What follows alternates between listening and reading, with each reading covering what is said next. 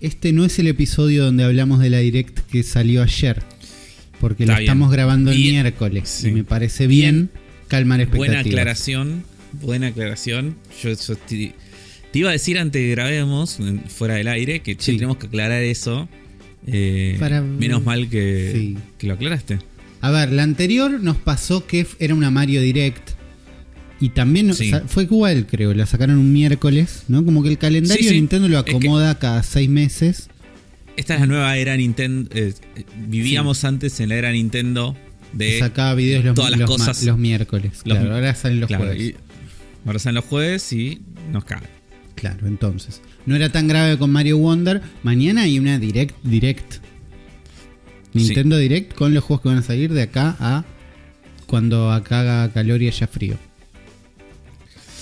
Sí, la verdad que, bueno, van a tener que esperar. Igual, nada. No, no, no, van a, no escuchan ustedes este podcast para enterarse de nada. No. Ustedes escuchan este podcast para escuchar nuestras opiniones Claro. y que los acompañemos mientras lavan los platos. ¿Qué le pasó a los chicos con Starfield? Bueno, es este el episodio. Claro, Es- ¿viste? la gente pedía momento. eso. Claro. Sí. Eh, y es el, es el episodio verde también. Es el- vamos a hablar de otros Sí. juegos que están en otras plataformas. Me intriga igual si Sea of Stars no está en Switch. Está. Ok. Sea of Stars está en Está, Switch. está, está y es como la única plataforma. Va, sacando PC, digo, de las tres consolas, Sí. es la única donde no está en un servicio de suscripción. Porque Sea of Stars está tanto en Game Pass como en PlayStation Plus. Día 1, claro. Qué loco. Sí. Que salió en los Sí, dos. y, y eso que salió en los dos y aún así vendió una barbaridad. Así que ¿Y bien por ellos. Porque la gente de Switch yo creo que lo estaba esperando. Era un error si esto no salía en Switch. Sí, Eh, es un juego de Switch. Sí. Con, con su- con tinta de 100%. juego de Switch. Sí. Pero. Pero sí, sí, lindo juego para jugar en Game Pass. Ya vamos a hablar. ahora. Ya vamos a hablar de Making of Karateka. También está en Switch. Ya lo vamos a hablar. Sí. Eh, Armor Core 6 no está en Switch. No. Está From Mission, que es parecido. Está from me. No, pero No. lo que pienso es, ¿podría correr Armor Core en Switch? Y a 30 medio feo sí, me parece. Me parece que a 30 medio Claro. feo sí, pero a 60 a todo culo 4K, corre en Xbox, que es donde lo estuve jugando. Me lamenté muchísimos programas acá. Me compré ese de los robots, ¿qué voy a hacer? No tengo tiempo, no lo voy a jugar. ¿Para Claro, qué me metí? ¿Para qué precompré? ¿No? Mucha, mucho, eso Sí. lo han escuchado acá. Tengo solo 15 días entre este juego y Starfield que voy a hacer. Y. y lo- y los terminaste. En las cosas que jugué este año y que terminé, digamos, ¿no? Porque yo en, en mi lista, ¿no? Tengo una listita donde yo le pongo puntajes a los juegos ya te vamos a preguntar eso, sí. ¿cuánto cuando está en los el termino. libretito? Bueno, está primero. Es, el, es lo mejor que jugué en el año. Uli, el año de Tears of the Kingdom. Sí, no terminé Tears of the Kingdom. Tomé Claro, una decisión. en- termines, Claro, tomé una decisión en un momento que era eh, apuro Tears of the Kingdom antes de que termine, antes de que salga Starfield. Y dije, no, pobre este juego que estuve jugando un poco y está tan bueno y me estuve enganchando de vuelta. Dije, no voy a apurar esto. No voy a apurar esto, no vale la pena. Pisé el acelerador en el robot y dije, no me bajo hasta que no explote o llegue al final. Porque es un juego para darle, ¿entendés? Derecho. Es de esos para, Sí, sí, sí. para jugar largo, para jugar todos los días, para, mm, para no parar, para hacer, para jugar por puntos, para decir repito esta misión y hago más por- puntos. Para jugar por placer. Claro, por puro placer. Entonces, Armor Core, yo no había jugado ningún Armor Core, ¿no? Y Sí, no había jugado nunca ningún juego de Front Software. No había jugado ningún. Porque algo que se habla mucho de Armor Core es. eh, le dan bola porque es de From Software. Si no. Si era un. ¿Cómo se llama? El Deus Máquina. ¿Cómo se llama? Demon Eh, Ex Demon Ex Máquina. Era lo mismo, Sí. no sé qué. Pero Sí, la demo de ese la probamos y no estaba bueno. sí, no, claro. Era muy similar en una estructura y me imagino que era porque el otro imitaba un Armor Core. Porque me imagino Sí, que esos son los Armor Core. Sí. Tenía una demo y si jugaron la demo no estarían diciendo esto porque era bastante chota la demo. Claro. Era bastante chota y te dejaba una idea de, ah, Esto es, es como un alfajor con gusto a poco. ¿Viste? Era como hay unas tapas ahí. Claro, es como que est- est- está bien, está bien la idea, están bien todos los. Sí. Pero falla en su ejecución. Tanto, tanto. Que no. No, jugás un poquito de Armor Core y, y entras como loco. Yo entré como loco, eh, odian, no odiando, pero ningún From Software me gusta, ¿entendés? Como no, no tengo, no tienen el, mi bendición de que les voy a bancar cosas porque porque ya estoy enamorado de los Souls. No, no es ese el, el approach, digamos. Sí, sí. No te gustan estéticamente tampoco, ya hemos hablado de eso. Me parecen espantosos Seki- estéticamente. Sekiro es el que Sekiro era el más- zafa. Sí. Y es, y es el que zafa, porque veo estos robots y digo, era por acá. Claro, vos, vos lo que querés son unos buenos robots. Bueno, lo que sí me gusta mucho, y ahí sí empieza como a tener mi opinión de esto, es Ace Combat. Claro, Y esto es un Ace Combat. claro. ¿Qué es un Ace Combat? Un juego que podemos decir de Play 2, aunque hay un Ace Combat de Play 1 que es igual, y hay un Ace Combat de Play 4 que es igual. Tres. Sí, el de, Sí, no, sí, el de. Play 3 es el feo. Ese era el que era tipo medio Call of Duty, ¿no? era la, era la época en que dijeron. Era, me- era la, época medio Call of Duty y trata de tener unos momentos medio cinemáticos donde la cámara se pone como en un lugar que no, no te pongas. ¿Entendés? Claro. Es el raro, Sí. porque después yo entiendo que está- todo esto está teñido por la- los recuerdos, pero para mí el Ace Combat 3 de Play 1 y el Ace Combat 7 de Play 4, estoy hablando en Play para tener una escala numérica, Sí, sí. Son iguales. Claro. Digo, se juega igual. Tirás misil con el círculo, targeteás, se, mueve, se controla igual. Es un juego bárbaro, hermoso que amo. Pero a- para simplificar, Armor Core es como un juego de Play 2. ¿No? Ahí Claro. estás en un hangar con tu robotito. Te tiran, decís, bueno, misiones. Tenés dos misiones para elegir, o una. Elegís En la un misión menú. en un menú. Vos ves a tu robot, no ves nunca una cara. Nunca una cara. Te cuentan que está llegando un planeta, buenísimo, bárbaro. La historia está un poco buena. La historia. Ay, quiero hablar tanto, da poco. Eh, por parte, por parte. No, no. ¿Cómo es la estructura? Estás ahí en un hangar, decís, bueno, quiero, voy a hacer esta misión. Bueno, briefing. Ok, 76. Vamos a. eh, tenemos el. ¿Cómo es? La corporación. El planeta. sí. La corporación Carlitos quiere adueñarse de los recursos del planeta eh, Surundungi, entonces tenemos que contratar a los mercenarios de Carlitos 2. Y algo que también hace Ace Combat es la historia de las primeras misiones. No entendés una goma porque son Claro. países que no existen, en guerra Claro. con corporaciones que no existen, en un Claro. semifuturito loco, donde no, no es que no te explican, no importa, como... Es una Sí, cosa sí. como muy de guerra, muy como Te realista. tiran desde- ahí. Realista en el planteo de que vos tenés una misión con un objetivo. Mirá, tenemos que destruir estos... Hay unos tanques, hay que destruir estos tanques. Claro. En el medio va a haber aviones que te van a atacar, hay cosas, pero nuestro target es los tanques. Bueno, vas a la Claro. misión. Vas, te vienen unos aviones, lo matás, no sé qué, hasta que los tanques tienen un target rojo arriba. Cuando matás a los tanques te dicen, buenísimo, misión cumplida. Fade a negro y se acabó la misión y te dan puntos. Sí, sí, sí. Sin, sin mucha ceremonia. No, algo que hace muy bien es que la primera vez que haces cada misión no te pone un puntaje. O sea, no te pone un puntaje, no te pone un ranking. A, B, C. Claro. Para que no te estreses. Para que no te estreses, porque yo jugué Bayonetta 1 y cada misión que era decía, termina la misión, no sé qué, caca, Sí. trofeo de caca, F. Para, estoy jugando, estoy, estoy tratando, me, estoy tratando de jugar este juego. Me, F. me- me costó matar a este boss. Me costó. ¿Qué- qué- ¿Cómo era? O, o hab- había un nivel que no me costó nada. Y como, no, F, caca. Y no sé qué, qué pretendes de mí. Esto es más concreto. Otra cosa que tiene muy Ace Combat, eh, pero que también está bueno, es Radio Chatter. Que es mientras estás haciendo esta misioncita, tu compañero te va hablando, escuchás las radios de los enemigos, que dicen, no, ¿quién es este chabón? No, esto no es un mecha normal. Nunca vi a nadie derrotar a un robot tan rápido. ¿no? Como Claro. esas cosas, Sí. que también están buenas. Eh, ¿Tu personaje habla? O, Tu personaje no habla. Tu personaje no nada habla.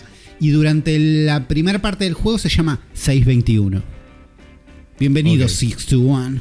¿Entendés? Como Sí. hay una cosa de que no sos nadie, te tratan medio mal. Sos un mercenario que se tiene que ganar su nombre en este planeta. Entonces, como sos un mercenario, haces misiones. Y ahí empieza como a surgir la historia de a poquito, que es bastante rápido igual, pero vos no entendés esta guerra, pero haces una misión para unos, haces una misión para los otros, ¿viste? Y es como, ah, antes estaba con estos, ahora estoy con los otros, ahora no sé qué, y de golpe vas descubriendo algo.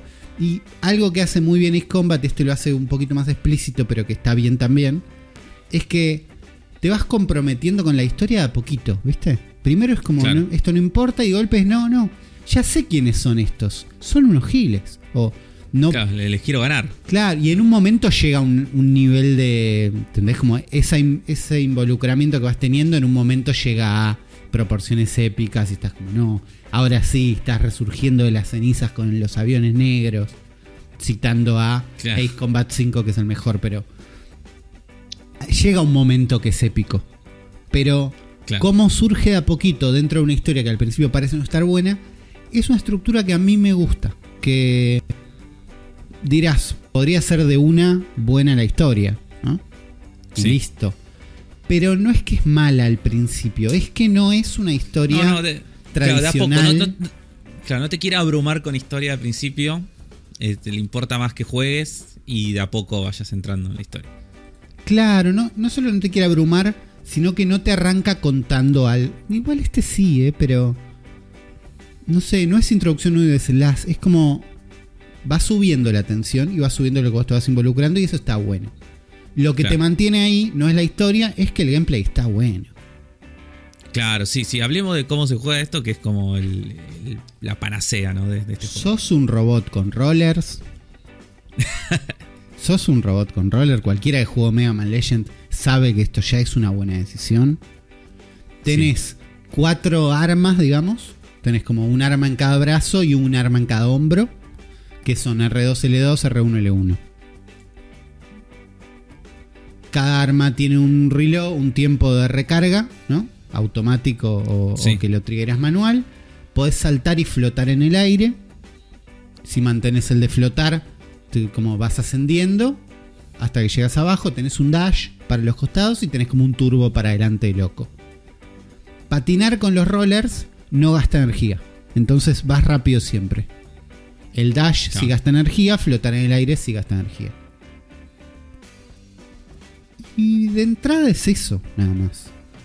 Lo que empieza a pasar después es, hay enemigos que te hacen verga, enemigos que son más fáciles y, y es divertido ambos, entonces es divertido ir one-shoteando tanquecitos de mierda que no te dan chances y pelear contra el jefe final del nivel. Las, do- las dos cosas son, son divertidas, tenés el dash para esquivar, pero al tener cuatro armas, cada arma Sí. funcionar distinto, tipo, una es una ametralladora, entonces esa la mantenés. La otra en la otra mano te es una espada, entonces la espada es como, bueno, tarda en pegar y una vez que pega te dejas puesto un ratito porque te quedas quieto. Y en el hombro puedes tener unos misiles que targetean solo si mantenés, entonces se lo mantenés. Y en el hombro izquierdo podés tener una escopeta. Entonces en vez de disparar la escopeta, lo que haces es como cambiar la espada por la escopeta. Entonces de golpe el botón, Claro. en vez de atacar, es un switch. Estás Claro. haciendo combinaciones de esas cuatro armas mientras esquivás, mientras controlas tu energía en el aire. En una secuencia terriblemente épica. Y lo estás haciendo vos y estás en control todo el tiempo de qué estás disparando, qué está reloadeando. ¿no? El, el HUD del juego está bien. Cuando entras parece que es un montón, pero tiene como un círculo muy grande en el medio de la pantalla, que es lo que sigue a los enemigos. Y alrededor de ese círculo hay unas barritas que te indican el tiempo de reload de cada arma. Entonces, medio que sin Mm. alejar la vista del centro de la pantalla, sabes cómo estás de, de las cuatro armas. Claro. O de las cuatro cosas, porque a veces no es un arma, sino que es un escudo. O, es un, o son dos pistolas que las vas suchando. Claro. Eh, a ti iba a decir de esto, sí, no, no apuntás en este juego, ¿no? No es que tenés que apuntar con precisión, apuntas solo el robot. Apun- apuntás un poquito, ¿no? Como que orientás la cámara. Eh, entonces a veces tenés que como que apuntar a más a un enemigo o a otro. Pero en general bloquea solo. ¿Cómo bloquea solo? Depende del chip que le hayas puesto al robot. Y ahí viene el capítulo, armemos nuestro robot. Claro. Eh, antes de cada es misión. como la parte. Claro, es como, como el mayor chiste de este juego, ¿no? Todo- mayor todo el- chiste de este juego que me asustaron de que era más complejo de lo que es. No es tan complejo. Vengo a decirles, chicos, lo siento. A, a- a quitar miedo. No es tan complejo. Te van dando las armas muy a poquito. ¿no? La- las posibilidades de meterle muy a poquito. Hay unos tutoriales que, más allá del tutorial del juego como que arranca, hay unos tutoriales extra que están buenos. Que los haces vos cuando querés y cuando los haces te dan un arma o plata cuando terminan. Entonces como vale la pena Sí. hacerlos. ¿Entendés? No, no son largos. Aprendiste y te dieron un arma. Bien, ¿Qué más más? juego, ¿entendés? No, Claro. como que f- me pareció que funcionaba muy bien hacerlo. Además de que te los van desbloqueando a poco. Está bien esa progresión. Eh, construir el robot es elegir las patas, que tienen como más velocidad, más peso, más energía. Hay como mil barritas que se van moviendo. Eh, ¿Y qué es lo que más cambia el robot? Porque tiene un par de modalidades. Hay patas tipo bípedas. Hay unas cuatro patas medio arácnidas que te permiten flotar más tiempo. Hay unas ruedas de tanque que son una verga y no hay que usarlas. Y hay unas patas como de pájaro, viste, como medio con invertidas, como con la rodilla para atrás, Sí. que te hacen saltar mucho más alto sin gastar energía. Y esas están bien, la verdad. Ah, claro. Eh, después tenés eh, como el torso del robot, que también es más pesado, más energía, más vida. La cabeza, que también interactúa más con la cantidad de vida que tenés, la cantidad de energía que gastás, no sé qué. Las cuatro armas y los propulsores, que es saber qué tan lejos saltás o qué, cuánto volás. Y el sistema de targeteo de misiles. Entonces, ese sistema de targeting hace que vos bloquees más rápido en un enemigo, bloquee más lento pero mantenga la carga más tiempo, como afecta cómo se siente el juego bastante eso. Claro. Pero no apuntas, no apuntas. Eh, estás como cambiando de target más o menos, ¿no? Un poquito. Por ahí con la espada tirás como ahí una dirección un poco. Tampoco tanto. Claro. Y, y algo que yo entiendo que hace el juego este que te deja cambiar de partes como en el, no en el medio de la misión, pero sí en los checkpoints. Incluso tenés checkpoint antes de cada voz, ¿no? Que como que te deja Claro. ahí. Eso, eso es buenísimo. Las misiones son cortitas. Eh, no todas, pero bastantes tienen un boss al final. Sobre todo las que son tipo final de capítulo. ¿no? Con momentos Claro. así importantes. Antes del boss hay un checkpoint. Y cuando perdés, podés cambiar de armas. Podés recambiar todo tu robot. No podés comprar partes nuevas. ¿Ves? Tenés que ya tenerlas de antes. Tenés que tenerlas de antes. Si quieres comprar partes nuevas, tenés que salir de la misión, comprar partes, vender partes. Hace algo muy bien que es las partes se venden al mismo precio que se compran. Entonces, Claro. cero riesgo. Sí, eso está muy bien. Eso está buenísimo. Eh, la leyenda es que tenés que repetir misiones para tener más plata. No tuve que repetir ninguna misión para tener más plata. Como que la plata estaba bien. Claro. Eh, pero te, en un, después del primer boss que me costó bastante, ¿no? el final del... El jefe del tutorial es difícil. El jefe del capítulo 1 es muy difícil. Creo que ahora lo parcharon y es un poquito más fácil. Pero es como el difícil, difícil. Los de, el, el- el- el filtro. Ponele, claro. El resto son difíciles, pero ya pasaste ese y ya estás. ¿Entendés? Como, Claro.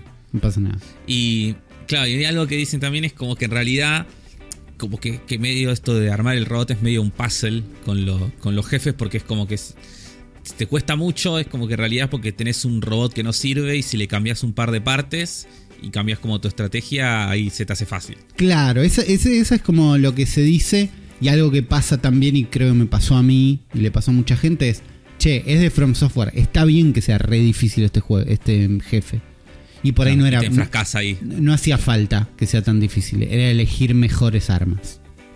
Claro. Y, y cada jefe tiene como armas similares a las tuyas. ¿Entendés? Como, o, o cosas similares. Entonces te da como una pauta de. Y por ahí, por lo menos la pauta es: ah, si te pones estas patas, te vas a mover igual que él. Entonces no, no Claro. va a tener ventaja él de estar arriba tuyo. O alguna cosa así. En la práctica, eh, si bien después de ese compré muchas más partes para tener encima, y ante cada jefe cambié de armas todo el tiempo y fui probando y buscando estrategias y no sé qué. Sobre el final, no era tanto buscar la estrategia que funcione contra ese jefe, sino la estrategia que me sirva a mí para jugar mejor. Como Claro. que no, no lo sentí tan directo como, ah, estás jugando contra Afro, elegí la doble escopeta y la espada y listo. Claro. No, qué sé yo, seguro hay una que era como clave y después ves un video de YouTube y dices, ah, con ese no te da chances si usas esa arma. Yo me encontré con un intermedio, donde hay armas que funcionan Claro. mejor para la movilidad de los enemigos y a mi forma de jugar. Está bien, como que podés, casi podés eh, que si, como que si elegís una, una metodología que no es la más correcta, igualmente podés pasarlo. Sí, y siempre es recomendado probar más cosas, ¿no? Porque decís metodología correcta y digo, no te cases con un arma, porque siempre va a haber una que Claro. por ahí te sirve un poco más. Pero en un momento encontré como algo que me gustaba, que era, che, se puede tener dos escopetas gigantes. Y ahí es algo que este juego hace muy bien, que es el tono de estúpidamente ridículo que es un robot en rollers que tiene dos escopetas, una en cada mano, o dos revólveres, dos revólveres tipo... Gigantes. Como, sí, pero medio Max Payne, ¿entendés? Que vas como tirando tiros. Claro. Un robot que tira tiros con dos pistolas es un poco ridículo. Y este juego Sí, tiene sí. eso, pero súper serio. Claro. ¿Entendés? Que es. Tengo dos escopetas estúpidamente ridículas, pero las estoy usando porque tienen una ventaja táctica bárbara y porque son facheras. Y tengo rollers porque voy más rápido. Y, y no es. Entonces sí, todo tiene, no tiene hay- sentido. Nadie hace un chiste, no es un chiste eso. Pero es gracioso Claro, verlo un- también. Claro, pues es un robot gigante con dos escopetas. bien. Sí. Y eso habla del muy buen diseño de robots. Que otra cosa que hace es que nunca elegís el robot por fachero. Porque todos son facheros. Está bien, nunca, nunca vas a tener que casarte y decir, uh, tengo que usar este robot horrible porque es, porque es más fuerte. No, hay una cabeza que es un poco más fea, ¿viste? Hay un coso que es un poco más tosco, y hay como unos estilos, y hay como sets que dices, ah, este es más samurai. Pero todos quedan bien con todos y todos son cancheros. Y, la, bueno. y la parte de personalizar la vas a hacer con los colores, que es una parte linda. De todas las piezas, todo tiempo, cuando quieras y gratis, eh, le podés cambiar los colores a las piezas, podés armar set de colores, podés copiar y pegar colores de un lado a otro, podés tener los, los colores guardados y llamarlos para pintar otras partes, podés poner el código hexadecimal del color que te gusta, ¿entendés? para eso está muy bien. Y un Sí, sistema sí, de sí. stickers que también está Su- muy bien. Es súper complejo ese sistema. O sea, es- va complejo en el sentido de robusto, digo, robusto, hacer de todo. eh, a veces un poco incómodo, pero también estás con un joystick haciendo un sticker. Pero grupos, copiar y pegar, máscaras, alinear. Eh, mucho, ¿entendés? Entonces yo pude hacer, ponerle Claro. el logo del cerebro de la bestia. Si están viendo este, este episodio, saben cómo es el logo. Y lo armé con Sí. todas figuras eh, básicas, ¿entendés? como un círculo, círculo más chiquito adentro, un cuadrado y un círculo forman el coso. Y no tiene outline, ponele una opción para los bordes negros. Pero pones un círculo negro, lo copias, lo pegas, pones un círculo eh, ma- chiquito más grande adentro. abajo. Claro, claro. y, y- y armé todo el logo. Y entonces mi robot tenía en el hombro el coso, ¿entendés? O lo que vi por bien. ahí, muchos robots, tres estrellas, campeón del mundo. sí, robot de Argentina. Robot Sí, Argentina, mucho. robot es- ese robot Argentina con las tres estrellas y el logo la AFA.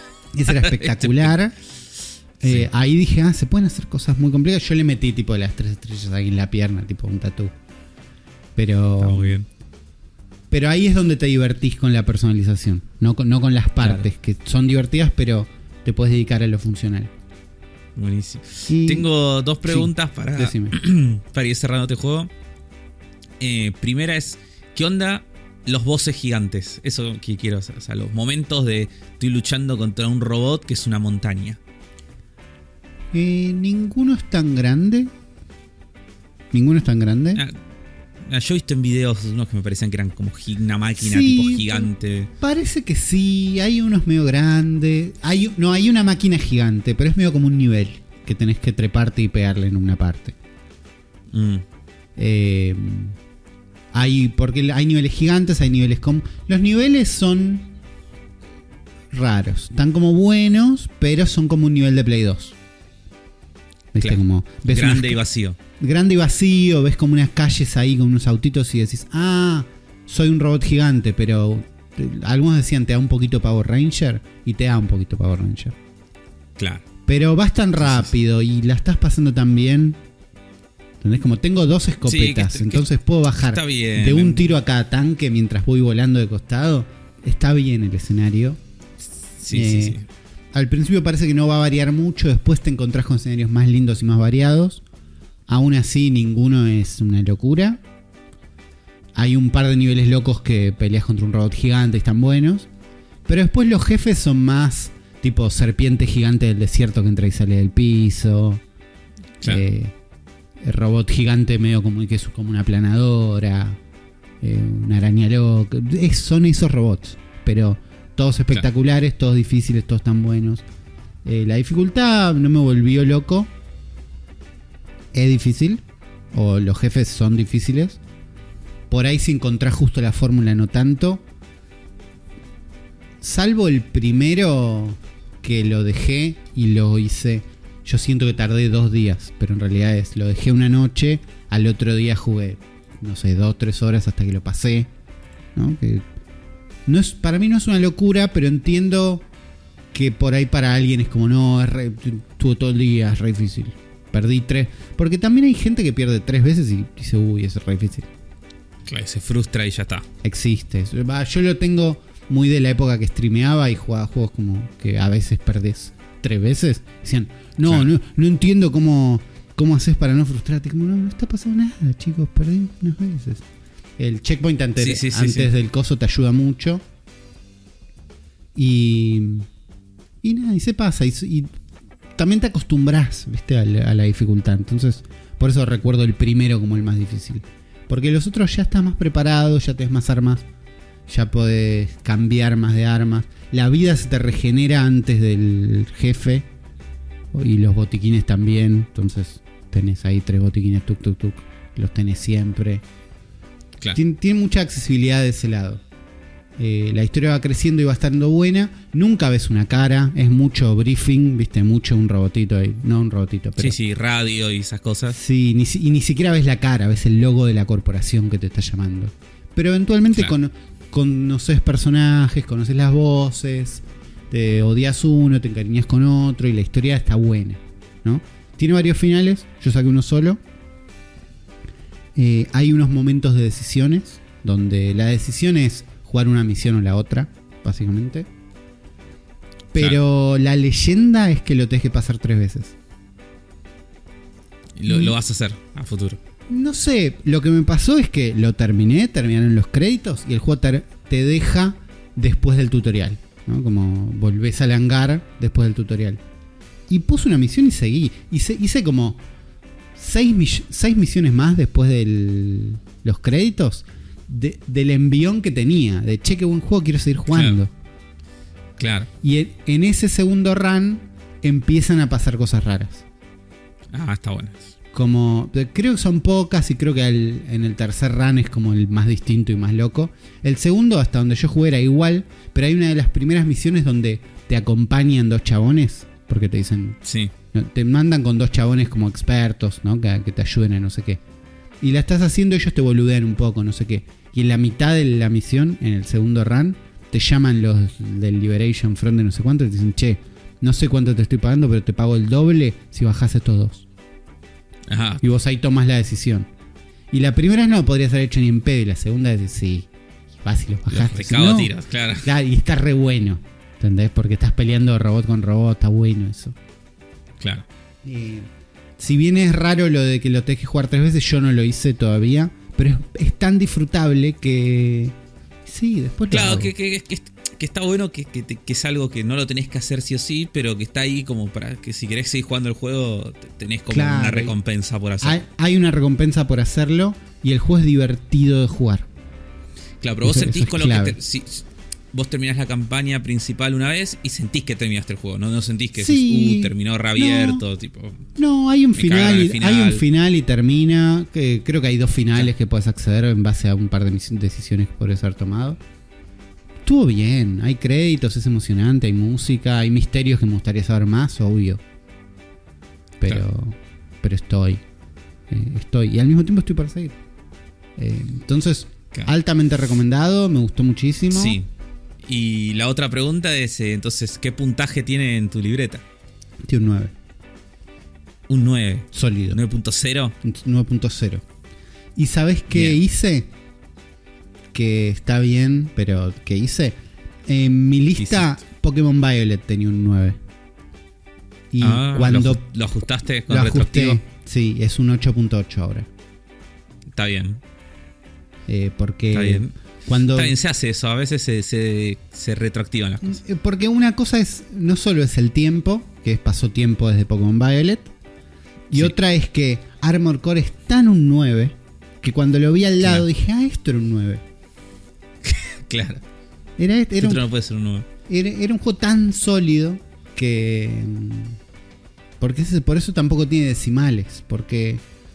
No sé qué, 9, claro. Sí, no sé, no sé qué hace mal, no sé qué le falta, porque todo lo que hace lo hace bien. Claro, si, si tuviera más presentación o más cinemática o, o se, o se viera más lindo, pues, tampoco te cambiaría el- la Ponele, impresión final del juego. Ponele, claro, igual tiene unas cinemáticas, igual se ve re lindo. Eh, Claro. No sé, eh, es eso. La pasé muy bien. Está bien, está bien. Hablando de verse lindo. Hablando de verse lindo. Sí. Bueno, voy a hablar un toque, no tanto como vos hablaste de, de Armor Core, porque yo no terminé este juego Ok, y no lo he jugado tampoco tanto. Eh, estamos hablando de Sea of Stars, ¿no? sí. Eh, juego que cosechó grandes elugios en la crítica especializada. La verdad que sí. Eh, eh, en un año lleno de grandes lanzamientos, este juego también tuvo muy buenas reviews. Es un juego, es un RPG con un pixel art hermoso que rinde homenaje a los JRPGs eh, de la generación 16 bits. Más precisamente, eh, por lo menos estéticamente, a Chrono Trigger. Claro. Es como que tiene un aire al Chrono Trigger. Después no es tan parecido en el sistema de combate y, y cuando estás jugando, ya voy a hablar No, un poco de eso. Pero el sistema de pero- combate tiene en screenshot es parecido, ¿o no? Es que sí, parece, pero al final no lo es. Está bien. Parece, por eso sí, sí. Parece que es, pero no lo es. Eh, y es de la gente de Sabotage Studio que lo que habían hecho anteriormente era The Messenger, ¿no? Ok. Eh, juego también eh, muy, muy lindo, con muy buen pixel, que pero un plataformero medio metroidvaniesco que en su segunda parte que que la gente también le gustó mucho y que no tiene nada que ver con este que a nosotros personalmente eh, se nos pinchó un poquito por haberlo jugado después de el otro juego de Eh, de Ninja Cyber Shadow. Claro que nos gustó más Sí. Pero porque lo jugamos distinto. antes también, está eso. por eso sí lo jugamos antes y en realidad son, son bastante distintos o sea, Sí. O sea, lo único parecido es que sos un ninja que se controla más o menos parecido a Ninja Gaiden. Pero después la estructura del juego y lo que tenés que hacer y todo Claro. es muy, muy diferente.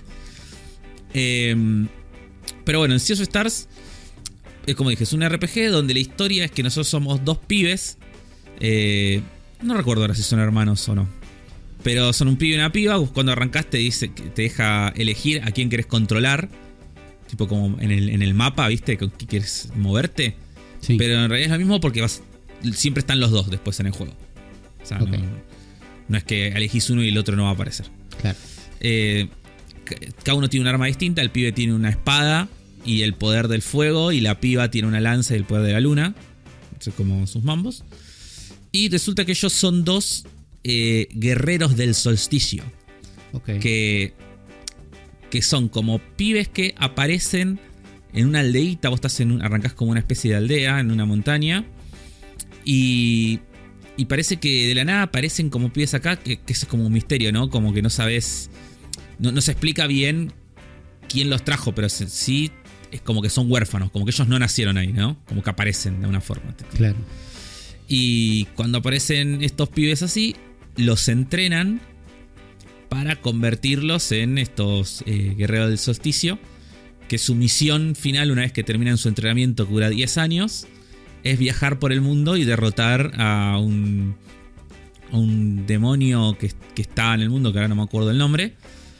Pero como que históricamente todos los anteriores guerreros del solsticio ya venían luchando contra esto y como que lo ro- lograron como erradicar bastante, ¿no? Como que te dicen en el momento que vos arrancás la historia, como que como que este mal está como bastante controlado, es como que ya no está todo en todo el mundo, sino como que está como dice, no, ahora es, es todo mucho más paz, dice, el mal está solamente en tal lado, te dicen, es como...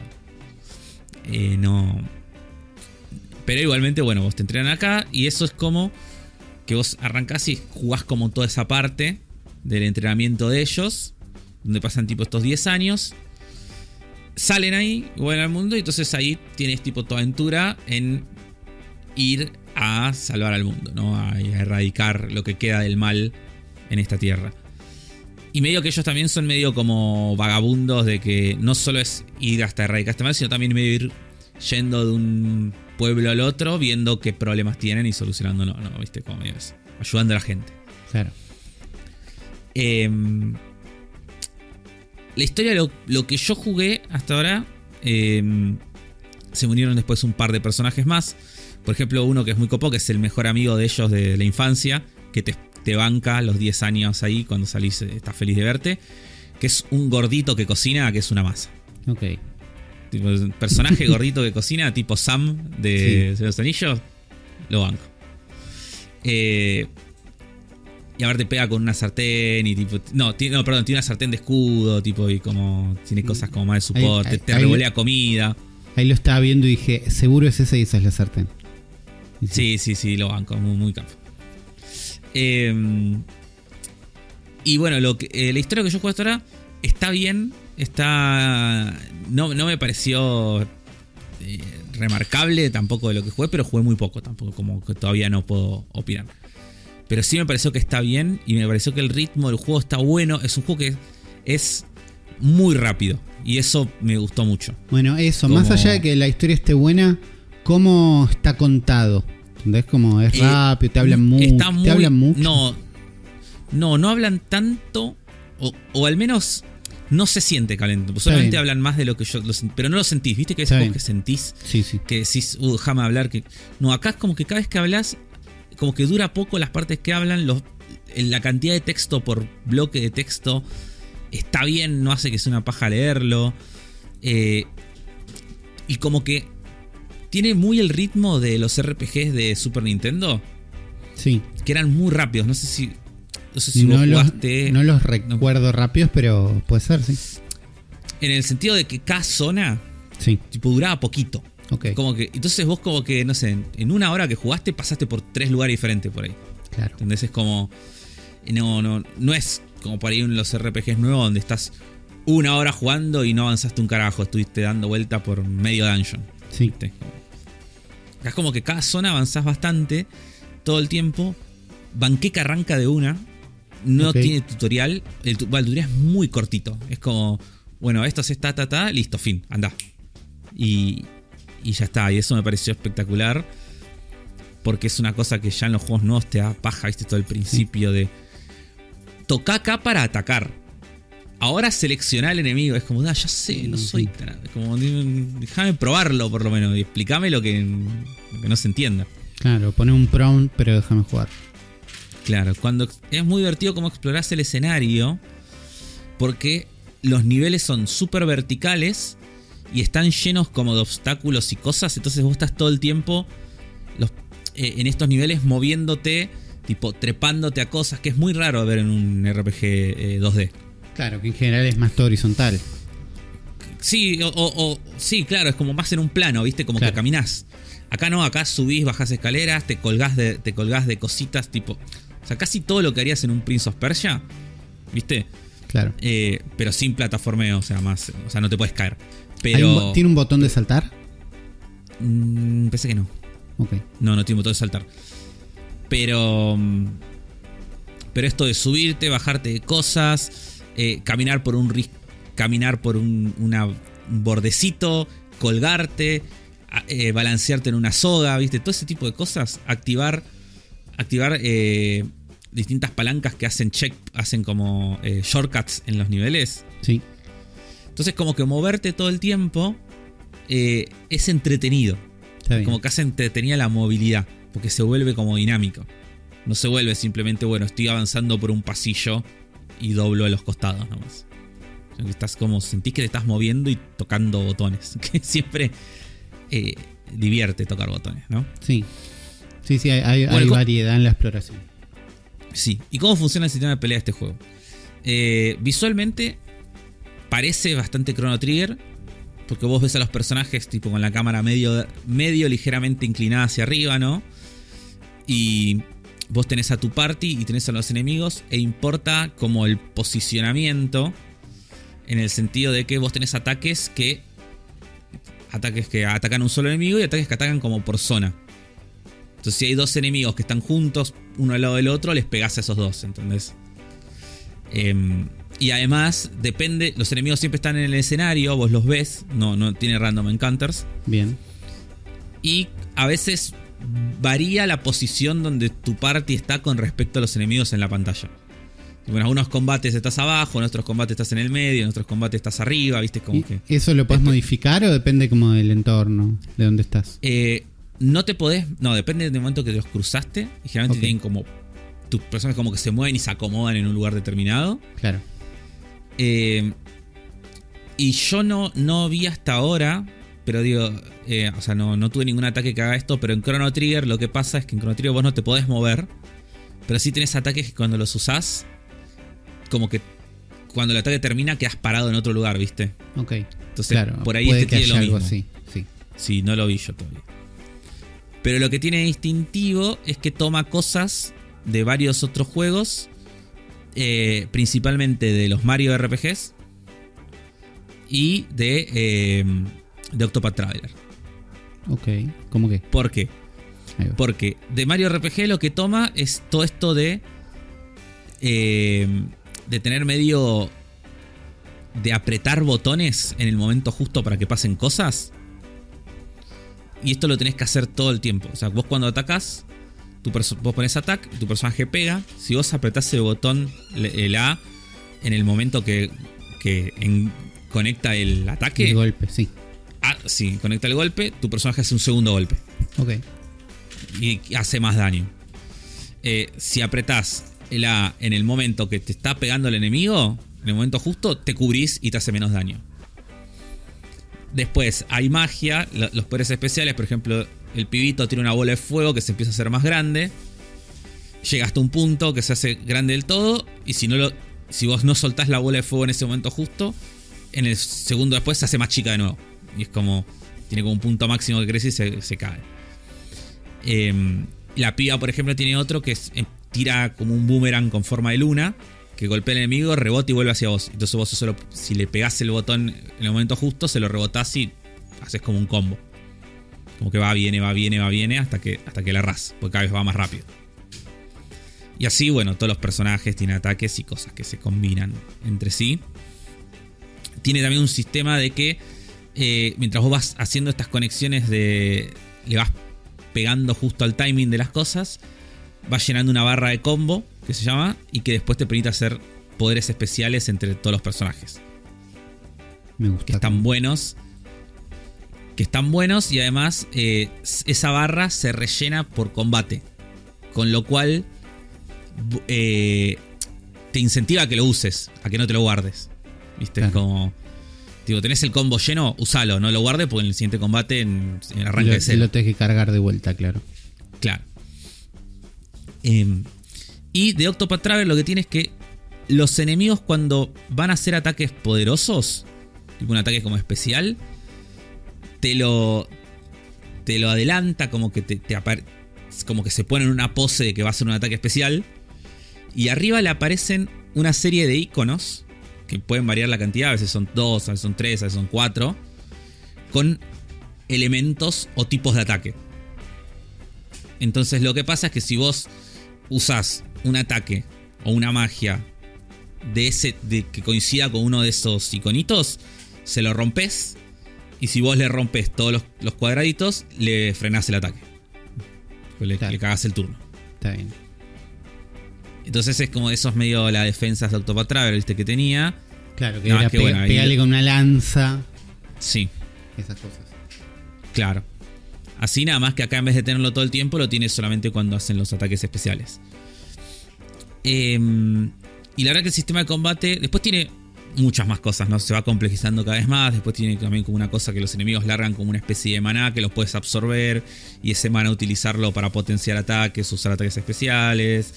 Eh, en vez de encontrar ítems curativos, esto me gustó mucho. Eh, en vez de encontrar pociones y todo tipo de ítems, vos lo que encontrás todo el tiempo son elementos para craftear comida. Y vos cuando llegás a los campamentos que vas encontrando, que es donde grabás y te curás y todo, eh, podés cocinar. Y vos tenés como un número, eh, vas descubriendo recetas, las recetas que haces tienen distintas propiedades, viste, cura XHP, te cura veneno, cura maná, etcétera, etcétera. Pero tenés un máximo de comida que puedes llevar. Vos ponele, no sé, 10 al principio. Y entonces eso de vuelta te obliga a que las uses y que no hagas como en otros juegos donde tenés un elixir y no lo usas nunca porque claro. claro, y terminás el juego y tenés 50 elixir porque nunca los usaste. No los voy a gastar jamás. Es como terrible. Sí, sí, eso acá me parece que está bueno y además como que la cantidad de cosas que ganás para craftear, eh, eh, como que nunca sentís que te quedaste, viste, sin comida cuando llegas a un campamento. Claro, pero y el momento me tengo que poner a cocinar porque en Zelda me está dando cada vez más paja. No, acá, acá es mucho más rápido, acá es un menú vos elegís las cosas, elegís, está como toda la lista de recetas. Te, aparecen coloreadas las que puedes hacer, las que en gris, la que no tenés los ingredientes. Podés elegir la cantidad, digo, si querés hacer, no sé, un guiso y puedes hacer 5 de una. Claro, 5 guisos. Mantenés apretado A, se escuchan sonidos como de que cocinás y al costadito muy lindo aparecen como dibujitos como del proceso de la, de la cocina, como los distintos pasos.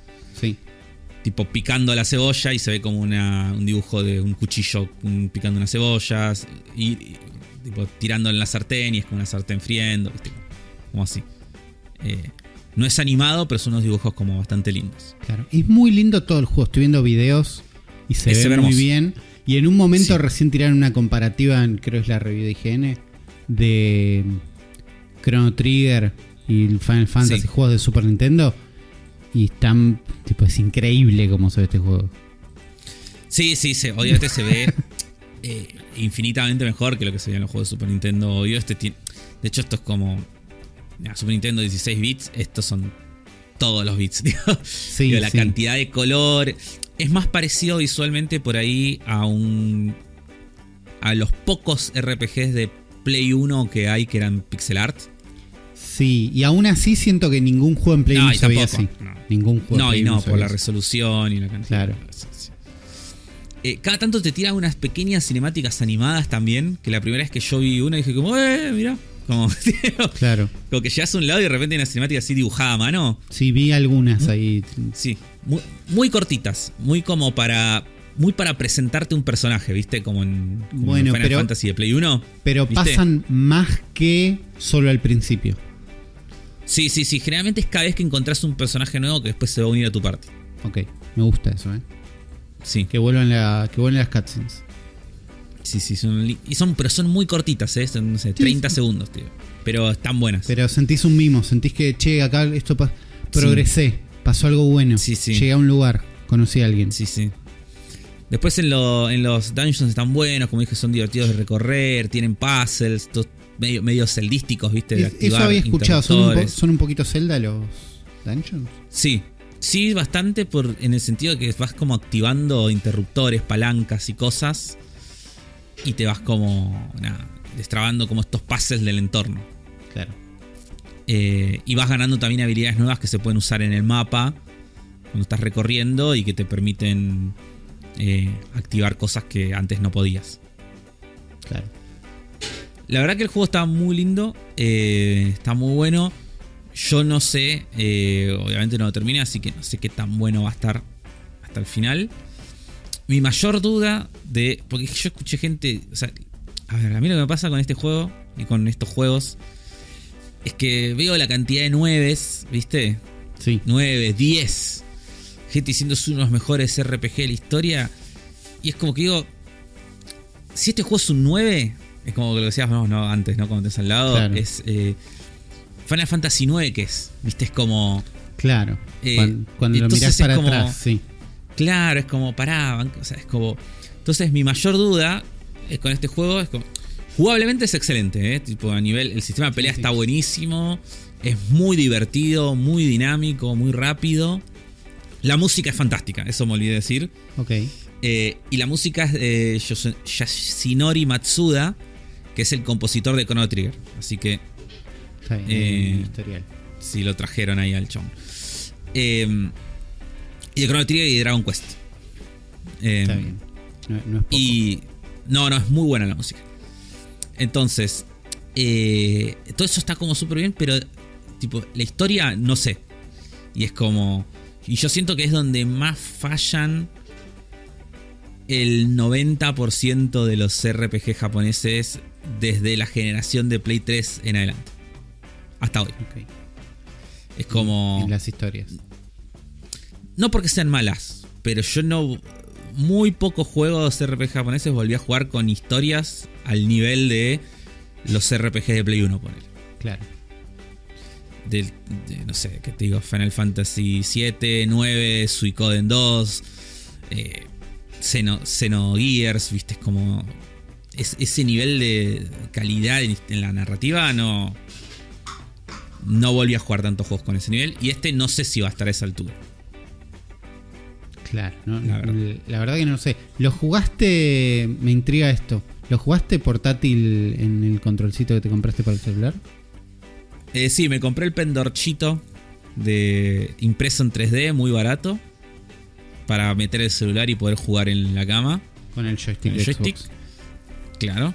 ¿Qué, qué onda eh, mini review de- del pendorchito? Eh, es un pendorchito impreso en 3D, muy barato, Sí. que, que es como un, sop- un gancho que pones atrás del joystick, del cual sale una patita con un coso para agarrar, que está... El sistema de sujeción es una bandita elástica. Claro. atrás, que es como que lo que le hace presión. Eh, me da miedo que se rompa en todo momento. O sea, nunca me siento, nunca, nunca me siento cómodo poniéndolo ni sacando, porque siento que voy a hacer fuerza y se va a romper. Todavía no sucedió. Pero una vez que está todo colocado, es muy cómodo jugar y está muy bueno. Bien. Jugué muy poco este juego en así, lo probé si- nomás. Siento que pinta, tiene mucha pinta para eso.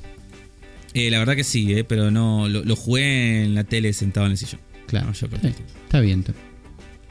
Sí. Así que bueno, muy lindo juego, muy buenas reviews, eh, muy divertido. Dicen que dura veintipico de horas nomás, así que buena También duración. sirve. Yo le tenía ganas antes de que salga. El momento que salió dije, uy, por ahí sí. No tengo idea, ni tiempo, ni. Yo, yo te no diría sé. que en el momento que, que estés así como diciendo, a ver qué juego, a ver si le doy una oportunidad, lo pruebes, pruébalo con Cloud. Porque Claro. lo que tiene bueno es eso, como digo, arranca muy de una. Eso me no- no es sirve. que tiene- eso, eso es lo mejor es- que me han dicho hasta ahora. Sí, arranca muy de una y es y él tiene muy buen ritmo. Entonces es como que arrancás y cuando te das cuenta dices, ah, mira, jugué dos horas. Es como, Claro. Bueno, eh, entonces eso está bueno. eso está bueno. No es que no es que lo vas a arrancar y es como, uh, el principio es una paja, tengo Claro. el tutorial. no- Arrancar un RPG en general es, uy, tengo que tener ganas de meterme acá en esta. Sí. ¿No? Eh, entonces me sirve saber que no y está en cloud, entonces salís andando. Sirve, probablemente lo juegue portátil en la cama en algún momento. El otro juego que yo jugué, y de esto iba a hablar muchísimo menos, porque lo jugué, comillas en jugar, muchísimo menos, es The Making of Karateka. ¿The Making of Karateka se llama? The Sí, The Making of Karateka. Sí, que es un juego mental. Claro, yo no tengo idea qué es esto. Vi mucha gente hablando. Sí conozco el Karateka, obviamente. Pero no sé qué es The Making of Karateka. Claro. Bueno, yo no conocía el Karateka, pero es un juego que hizo el chabón que hizo Prince of Persia, podemos decirlo. Claro. Eh, que parece que fue espectacular, súper cinemático, con Karateka ahí, peleas, movimientos rotoscopiados tipo Prince of Persia, ¿no? Donde Claro. movimientos increíbles para ese momento. Lo que tiene esto es que el chabón documentó todo lo que hacía mientras hizo karateka y tal vez en toda su vida. Tenía un diario donde le escribía qué le iba pasando. Tiene todos los builds del juego, tiene las cartas escaneadas. Y entonces The Making of Karateka es un documental interactivo donde vos ves como un juego que compras, ¿no? Y de, y de paso es un juego que vale 20 dólares en el mundo, 2.500 pesos en, en Steam, que siento que lo bajaron. Me parece que estaba mucho más caro. Eh, como 500 pesos en Xbox. Claro. ¿no? Entonces era como, sí, ya. En Switch está como mil pesos. Entonces sigue siendo un che, está bien. Y si te gusta la historia de los juegos y cómo están hechos y no sé qué, es como que recontra sí. Porque es. eh, el juego tiene como distintos capítulos. ¿no? Capítulo 1 y hay una línea de tiempo. Y la línea de tiempo tiene distintos ítems. El primero es un video de dos minutos que te cuentan que es karateka. Y está tipo. eh, ¿Quién es el que no es Ed Boon? El otro. Eh, To- Tobías, no Eh, sé Tobías, cuánto. sí. Sí. Y, y bueno, y está. eh, el que no es un claro. Bueno, pero ¿por qué es ese? Eh, Sí. El otro en, la otra parte de Nob Cyborg. Eh, John está- Tobias. Claro, está Jordan Mecher, está el padre que hizo la música. Están todos y te cuentan como jugarlo por primera vez fue increíble, no sé qué, te hacen como una introducción. Después vas a una foto del pibe y te dicen, él tuvo su primer compu tal año, su primer compu fue una Apple II, hay una foto del Apple II, esto es foto y texto que lees. ¿no? Textos muy buenos, cómodo, ahí lees. Eh, después dicen, bueno, su- le encantaba el asteroides, no sé qué, entonces... eh, y hay un videito donde él está con el padre y el padre dice, sí, me acuerdo que ibas al asteroide, querías jugar todo el tiempo a asteroides, pedías plata para las fichas, hasta que un día te compraste la compu, te compramos la compu, sí, jaja, le pediste plata a mi hermana. Eh, y dijiste, yo puedo hacer esto en casa. Y hiciste una copia del asteroides. Y después podés jugar esa copia del asteroides. ¿Entendés? En un, en un medio como lo ves como una pantallita con un filtrito y no sé qué. Pero jugás esa copia y anda medio mal y Claro. y es bárbara. Y después dice, bueno, entonces hablamos con no sé quién, que son tipo un estudio conocido, perdón que no lo conozco, y te querían comprar los derechos, sí, es verdad. Y después ves la carta que le mandó el chabón, que está escaneada. Tiene todas las cartas escaneadas. Entonces lees la carta que le mandaron a él, o que él mandó diciendo tengo este juego, si les interesa les mando una copia la carta que le respondieron que dice, perdón que la carta anterior no llegó, pero parece que mi secretaria lo perdió entre la correspondencia, prefiero escribirlo de vuelta porque tu juego nos gustó mucho. Y es muy bueno leer las cartas en lugar de que te lo cuenten. Claro, es que yo siento que esto es como medio. eh, si estuvieras jugando tipo algo tipo Her Story o, o ese tipo de juegos de detectives, pero con cosas de la vida real. Como- Historia, y la historia está buena. No sé, como Claro. sí están buenas las jugadas, las historias en eso, pero no sé, la pasé muy bien leyendo las cartas. Y que sea Claro.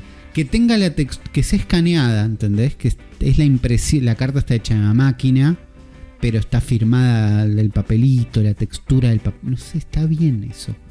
Claro. Y bueno, ahí dicen, che, bueno, pero lo que pasa es que lo que nos parece con tu juego es que es todo muy igual, nos parece que tendrías que hacer esto, eh, les hicieron juicio, no lo pudieron publicar, eh, pero igual queremos seguir trabajando con vos, haz estas modificaciones, jugás la build con esas modificaciones, che, probá esta otra, entonces vas jugando Claro, los tenía, builds claro, tenía todos los builds, todo. vas jugando los juegos y vas leyendo las cartas y vas viendo videitos en el medio y vas viendo los dibujos. Tenía unas hojas que eran como hechas para diseñar juegos para Apple II que tienen como ya la cuadrícula de píxeles. Entonces vos haces el dibujo ahí más o menos a mano y podés calcular cuántos píxeles necesitas para las tipografías, para todo. Entonces vos tenés que hacer todo. Están Claro. esos dibujos. Entonces es lindo ver, están otras ideas que él tenía, le empieza a ir mal en la escuela y tienen como el diario de él. Y lo vi hasta ahí, la verdad. Porque está buenísimo, pero en un momento le dije a Agosti, che, tengo esto, no sé qué, uh, qué bueno, bueno, lo vemos, dale. Y lo empezamos a ver juntos. Y es muy de leer también. Si bien hay videos y juegos, también hay que leer. Y leer de a dos en la pantalla, como ya leíste, sí, ir pasando. De golpe se me nos puso más lento y como, entonces no avancé tanto. Entonces solo vi cómo hizo el juego que es antes de Karateka. Que en realidad es como una intro, como una demo. Todavía no, no están hablando de Karateka. Claro. Eh, pero está buenísimo lo que vi. Y es divertido y es loco. Y te da ganas mientras lo estás viendo de decir, che, quiero que hagan esto de todos los juegos. Sí, de cualquier sí, juego. escuché- Claro, yo escuché que eso decían. Como que lo- por ahí lo decían. Puede ser Insert Credits o no sé en dónde. O en una nota, no me acuerdo dónde. Pero como que decían que el form- tipo la idea de esto es espectacular. Como de Sí. este formato nuevo que. Porque esto es un invento, yo no, no, Es un no hay nada loco. parecido a esto. Sí, sí. Si no hay nada parecido a esto y como. Y es eso mismo, es como ojalá esto sea un formato que de repente más gente lo empiece a hacer con otros juegos y. Pues como una manera de conservar la historia muy zarpada. Es muy buena. Y- no creo que sea fácil de hacer con cualquier juego porque tenés que tener todo este Tenés que tener material. todo- Por otro pero ¿sabes lado? Nintendo lo ¿sabes qué tiene, Sega lo tiene. Sí, como están sí. estas cosas. No, y además, ¿sabes qué, ¿sabes qué está bueno de esto? Que lo, mejor de esto creo que es. Es finalmente encontrar la forma de hacer un documental. Digo, de, de este, de, este, de contar la historia del desarrollo, digo, la historia de los mismos videojuegos dentro del propio medio. ¿Entendés? Claro. Es como. Sí, sí. eh, porque no es una película, es, un- No. un, es un juego. O sea, la interactividad en esto es- es clave. Es clave. Digo, vos Eh, elegís qué, qué parte ves, qué parte vas, partes que jugás, que puedes controlar. Estaba Sí. viendo un video ahí donde en un momento. eh, eh, esta parte ya la habrás visto, donde, donde muestra cómo hizo el sprite. Y es como el video Claro. del chaboncito corriendo. Y al lado vos les puedes ajustar como unas barras. Que, so- que sobre el footage de él corriendo, o sea, el video grabado real, van apareciendo como las distintas capas del dibujo, como él lo pixeló encima, como él hizo el rotoscopiado arriba. Pero lo controlás vos, eso. Es como, Claro. nada, está, está buenísimo. Eh, es muy bueno, es muy divertido. Y Los también modelos en 3D de las, de las cajas, tipo que tiene. es, es la profundidad que vos le quieras dar. Si no querés leer las cartas, las salteás. Hay un resumen al lado de cada carta que dice. Claro. Nada, es un resumen de un medio párrafo de qué pasó. Pero la pasé muy bien leyéndolas. Algo que tiene, no estoy encontrando el nombre ahora, pero la gente que lo hace es Digital Eclipse. Eh, y esto es como el capítulo 1, ¿entendés? Es la primera entrada en la Digital Eclipse Gold Master Series. bueno, Con lo bueno, cual- ojalá.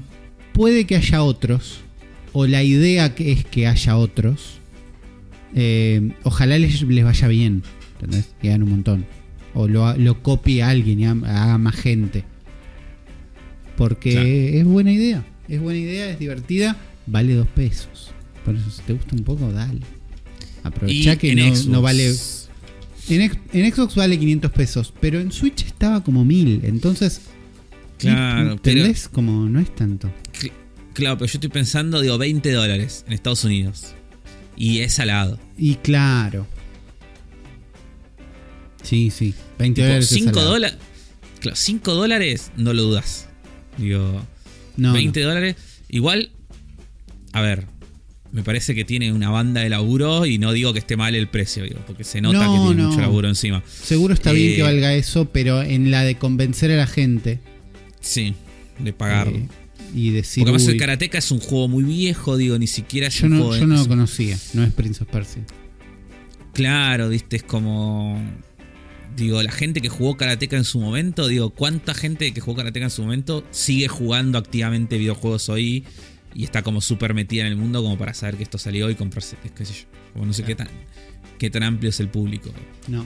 Pero si no tenías idea que es Karateka, conocelo con esto. Creo que Sí, además sí, incluye un remaster del juego que es bárbaro. ¿Entendés? Como eventualmente podés jugar Karateka. Podés jugar en una nueva versión remasterizada de Karateka que se ve más linda, más grande. Es la mejor forma de conocer el juego. Claro. Eh, y de encariñarte también. ¿Entendés? Como si te lo bajas una ROM y lo jugás. No, no- no vas a tener todo este historial. Claro. Eh, así que nada, vi poquito, lo que vi me encantó, chequéenlo porque también te olvidas que existe esto, ¿no? Nos enteramos cuando lo anunciaron y después ya está. Cuando salió medio que la gente dijo, che, existe. Listo. Entonces es para Sí, tener sí, en sí. cuenta. Eh, es para tener en cuenta. Y todo esto es lo que pasó en la sombra de un juego gigante que estuvimos jugando y que vamos a estar charlando eh, en este episodio que está por comenzar. Así es. comenzar. sí. ¿No? Está, está por comenzar. Una hora. Pero la gente ya sabe que a la hora, más o menos, yo digo. Arranca. Bienvenidos a un nuevo episodio de El Cerebro de Game Pass.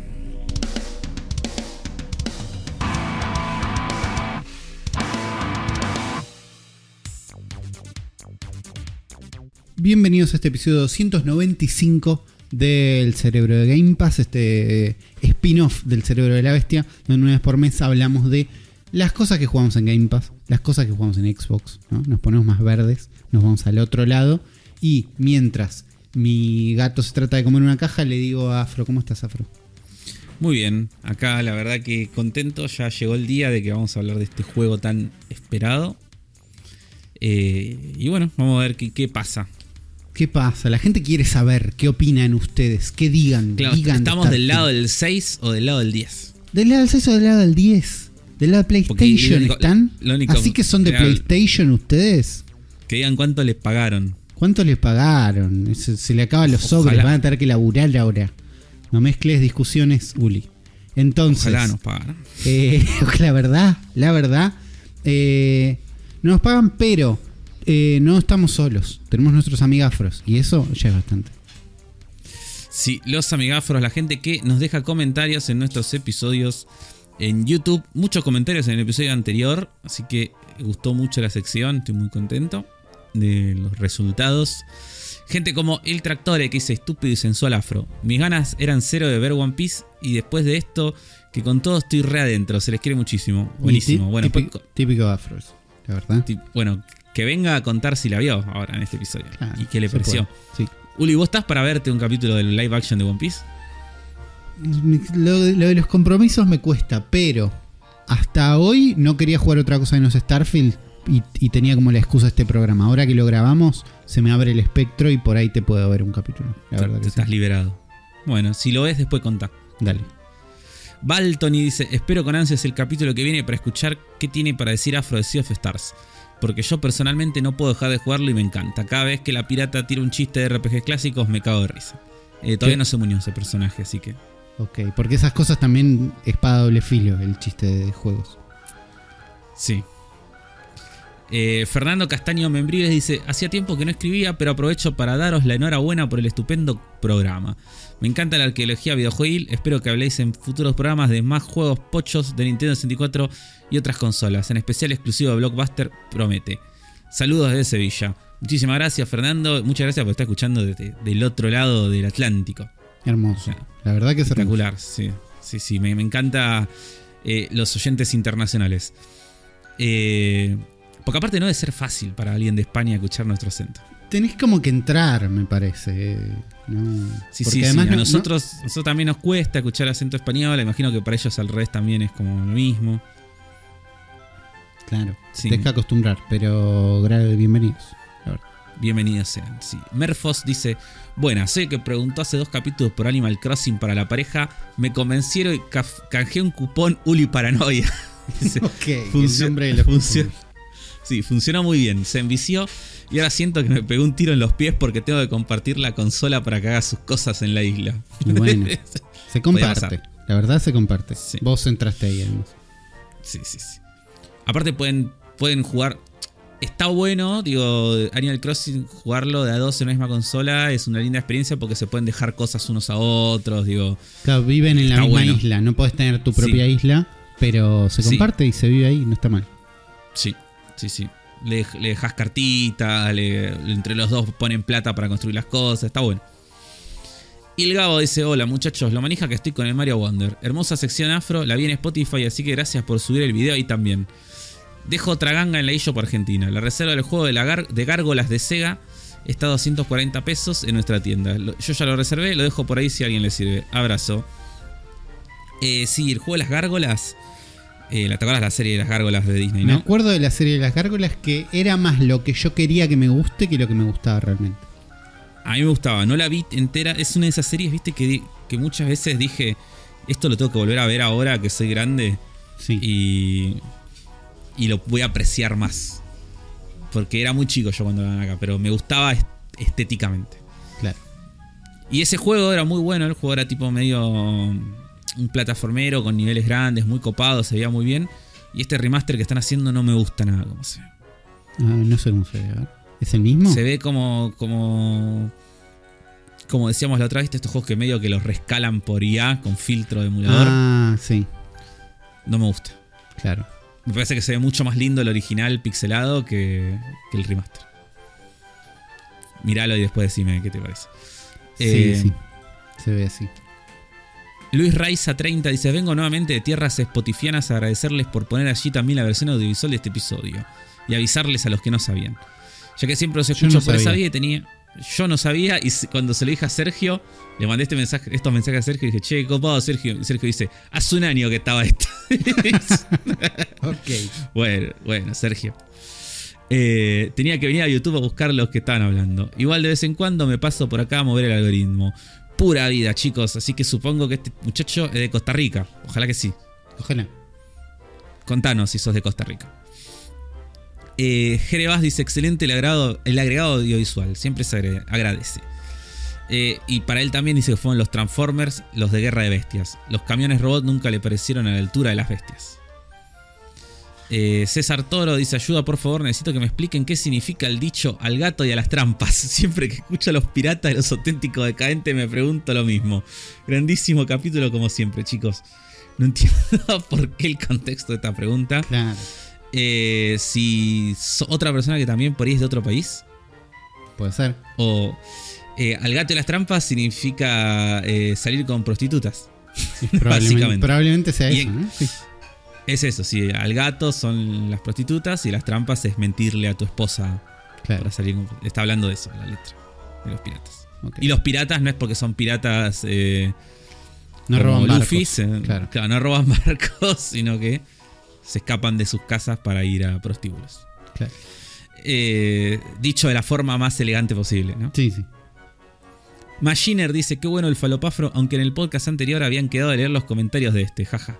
El plot twist de que el Rey Oruga como villano final es demasiado de Kirby. Tiene razón, es, es algo que pasaría en un Kirby. Dato de color, dice, el direct de Super Mario Wonder más que nada fue porque estaba jugable en el evento que hizo Nintendo en Estados Unidos. Para mí el juego ya está listo, pero Nintendo lo saca en octubre porque sí. Y puede ser, Puede ser. mejor fecha. Sí, sí. Adrián Static dice, ¿qué tal, cerebros? Primero que nada, Afro, quédate tranquilo que no repetiste sección ni tema. Bueno, tranquilo. Bien, gracias. Por lo demás, genial, como siempre, chicos. En cualquier momento caigo en la fiebre de los vouchers. Saludos. Gabriel Dorfman dice: Cada Power Ranger después del original tiene una temática. La de estos son los rescatistas, así que por eso supongo que era el camión de bomberos. Alejandro Cerna dice: Qué bueno el falopafro. Solo falta que vuelva navegando con Uli y estamos. Gracias por el show. Ojo, navegando con lío. Ojo, eh. Lucas de Rulitos dice: Hace mucho no pasaba por acá, ya me puse al día. ¿Acaso es este el mejor episodio de esta temporada? Al menos es súper completo, jaja. Afro solo tiene críticas menores, debe ser muy bueno entonces. Uli, ¿viste el iluminado de la serie Jedi Tales? Gran, gran programa, chicos, gracias. Eh, a vos no te gusta Star Wars, así que no lo A mí viste. no, no me gusta Star Wars, entonces no lo vi. ¿Qué es Jedi Tales? ¿Y qué es Eh, pero a, a mí me gusta Star Wars y no lo vi igual. Ok. Jedi Tales es una. Es una eh, serie de cortos antológicos que sacó en Disney Plus, donde cada corto está hecho por un estudio de animación eh, con una técnica diferente. Ah, Hay uno, hay uno que es, por ejemplo, de. Hay varios que son animes, tipo de Estudio Trigger, hay uno, Claro. eh, cosas así. Eh, he visto imágenes y cosas, está muy bien animado, pero no lo vi. Marcelo te dice, Uli con la tablet derecho al manga. Te está diciendo para que leas One Piece. Bueno, ojo, ¿eh? No es, no es mala. No es mala. Leer manga en tablet es un golazo, eh. Me imagino que es, pa- es para, es como para eso. Es para eso y Marvel Sí, Snap sí. y Marvel Snap ya me aburrí. Lucas X Draw dice, concuerdo con lo de One Piece. Vi la serie, me encantó, cosa que hizo querer, querer ir a ver el anime que venía posponiendo por la cantidad de episodios. Bien, bien, bienvenido a la familia. Diego Díaz dice, gran episodio, muy buen final, me voy a quedar pensando en esa relación laboral. Fran Barrios dice, grata sorpresa, aguante One Piece, aguante Luffy, aguante el cerebro de la bestia. Jere Vaz dice, en el programa anterior Afro se quedó sin decir qué juego terminó, que lo dejó con ganas de que fuera más largo y yo me quedé con ganas de saberlo. ¿Vos te lo acordás? Eh, no, No, porque no lo dije, porque la verdad que no, no, no se me ocurre. Claro. No, ni- no me viene ninguno a la cabeza ahora. Eh, si en algún momento lo- se me ocurre, lo, lo diré. Y por último, Diego Díaz deja aplausos. Así que Gracias. muchas gracias a todos los amigafros. Sí, gracias a todos los amigafros que por dejar esos comentarios ayudan al algoritmo, empujan ahí un poquito el programa. Y gracias a todos los que tiran ahí un tweet, lo recomiendan a alguien, le dicen a una amiga, che, escucha esto que es bárbaro. Y todos los que dicen, che, estos pibes se merecen esto y más. Voy a ir a patreon.com barra Fantasma TV y voy a apoyar este proyecto. Voy a ir a cafecito.app barra Fantasma TV y dejarles una pregunta para que respondan en el próximo programa de preguntas y respuestas. Tal vez, tengo que pensar esa parte. Ya me dijeron, che, ¿van a tomar preguntas? No sé cómo, pero sí. Eh, ya lo vamos a pensar. y gracias a todos los que van a la parte, a los links de Mercado Pago en la descripción para también apoyar este episodio, porque gracias a ustedes podemos comprar los juegos y seguir haciendo este programa todos juntos compartiendo.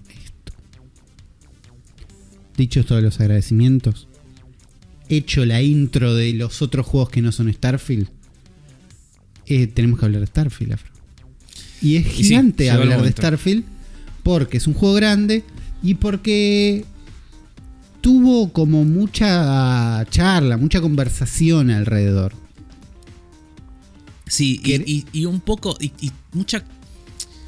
Mucha conversación paja. Mucho. mucha conversación mucho baja. lo, lo peor de, de la guerra de consolas de fans de PlayStation, los peores fans de PlayStation Lo- sí, y, y los peores fans de Xbox. eh, y gente, toda gente que yo leía Twitch y digo, este pibe de tener 15 años, ¿por qué estoy viendo este tweet? Sí, yo, yo me sumergí bastante en ese lado de Twitter porque no era defender a los militares, entonces me parecía refrescante. Y Claro. era, como, Sí. era como otro lado donde, oh, mira esta guerra que no importa. ¿No? Mira estos yankees Claro. boludos, porque son unos yankees. Porque para mí eran como más que nada yankees, bastante boludos, muy PlayStation, muy Xbox.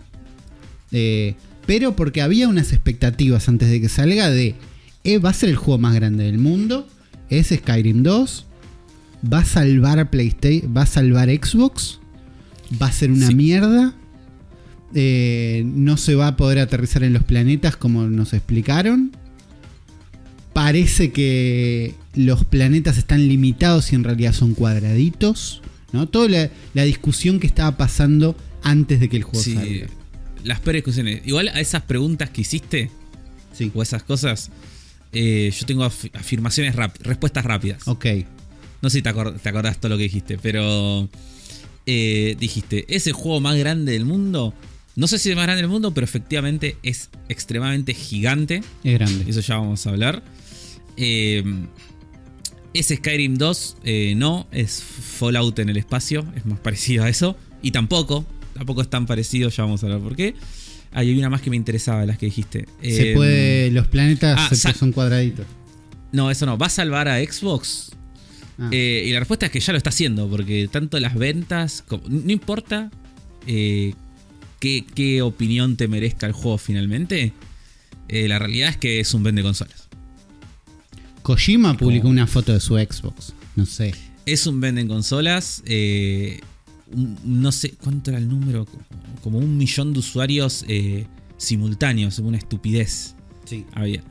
Eh, subieron las ventas de Xbox, están primero de ventas en Steam, digo, o sea que en ese sentido, éxito total. Después vamos a ver eh, qué tal el juego. ¿no? Está alto, alto en Twitch.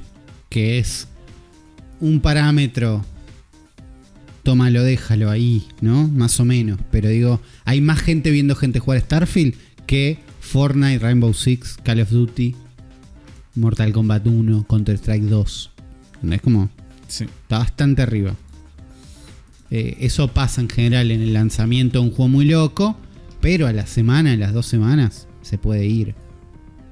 Eh, Sí. lo- la segunda etapa de esta conversación fue el Early Access. ¿no? La gente que pagó no sé cuánto, com- compró la, la edición Deluxe o upgradeó su versión de Xbox de Game Pass a Deluxe, lo pudo jugar una semana antes, el mismo día ¿Qué? que salieron las reviews. Qué movida esa, ¿eh? Porque. Sí, rara. No sé. No, rara, pero muy inteligente. Sí. Porque eh, es como que lograron sacar mucha guita de un juego que está en Game Pass. Sí, sí, sacaron mucha guita en un juego que está en Game Pass. Habían hecho lo mismo con Forza Horizon, que no fue tan relevante, pero lo hicieron. Hay gente que pagó para jugarlo Ah, mira, no sabía. una semana antes. Bueno, buena movida. Está bien, yo la banco. boludo. Me parece bien. Sí, digo, como, estuvo bien, si estás, estuvo bien. Si estás tan manija que no puedes aguantar una semana, y bueno, paga más plata. Claro. Fue confuso igual eh, porque el juego no había salido, pero había muchísima gente jugándolo, muchísima gente streameándolo y las reviews habían salido. Entonces hubo una semana donde la mitad de internet estaba hablando con las opiniones de otro. Claro. Que este es un poco lo que pasa siempre, pero ahí era más explícito. Era. Las reviews. IGN dijo que es un 7. ¿no? Era como. Bueno, pero Claro. estamos viendo el juego funcionar. Estamos viendo cómo es. Vimos streams, vimos cosas. Me muero de ganas de jugarlo. ¿no? Llegué a pensar en pagar eso. Eh, eh, no valía la pena. Es como, bueno, espera un poco. Esperamos un poco. Lo pudimos jugar. ¿Cómo te tenía vos eh, el hype y la llegada al día de lanzamiento?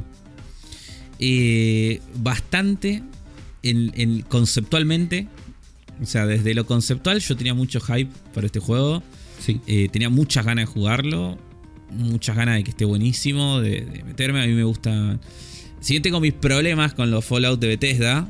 Y con Coso. eh, me gustan, digo. Son juegos que. A ver, yo Fallout 4 es un juego que te digo. Que me parece. Si, si me agarras su 100% subjetivo, tío, que me parece malísimo. Y le metí 87 horas. tipo, Claro. como- Sí, sí. es como. No sería una locura decir que lo jugaste y te gustó. Claro. tipo, Digo. entonces es como. Todo lo, a mí me copa, me gustan los juegos de Bethesda. Yo sabía que este. Como más allá de todo me iba a gustar.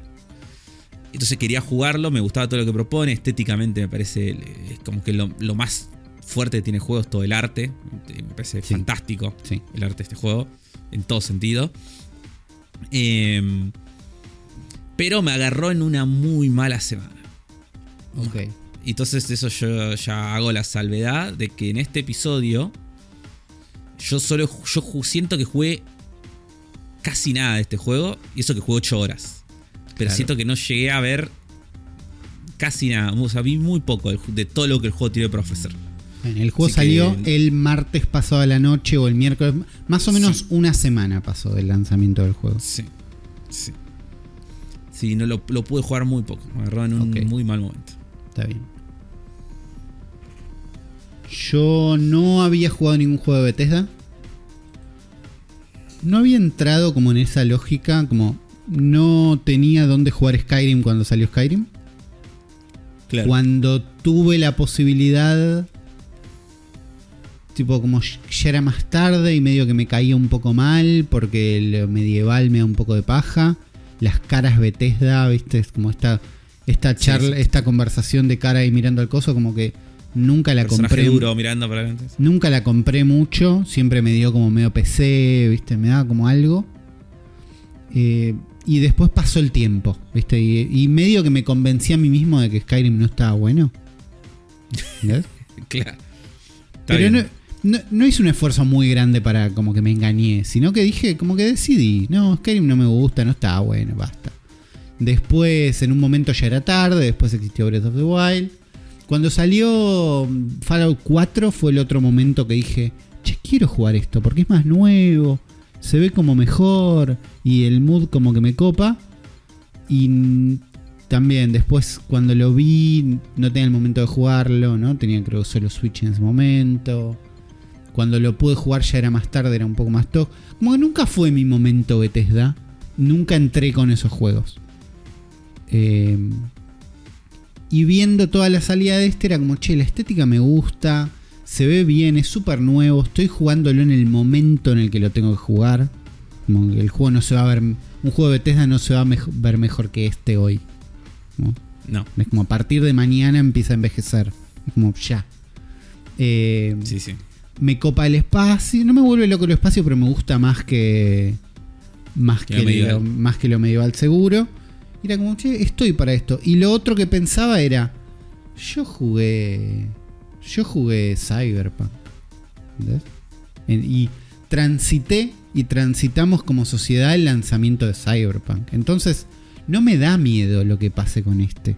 ¿Qué va a estar un poco roto? ¿Qué va a haber gente que lo odia y gente que lo ama? No, no, ¿entendés? Soy inmune a eso, sentía.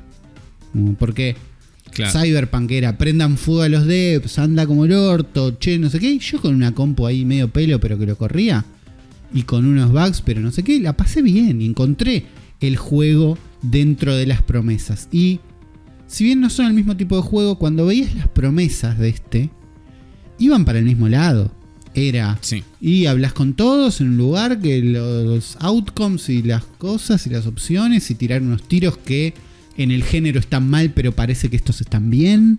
Viste como Sí. las promesas eran parecidas y digo, si el otro hizo unas promesas gigantes, no las cumplió y yo la pasé bien, ¿qué, puede, qué puede pasar con este?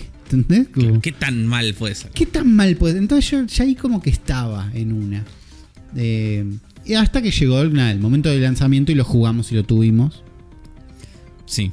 Y ya ¿Cuánto porque- jugaste vos, más o menos? Yo No sé si lo jugué dijiste ya. de un día y 11 horas, porque detesto como Xbox cuenta los... Un día y 24 y 14 horas. ¿No? Que 30 serían y... 38. 8 horas. 38 Sí, horas jugué. Un Es, montón. es un montón. 30 horas más que yo jugaste. Es un montón.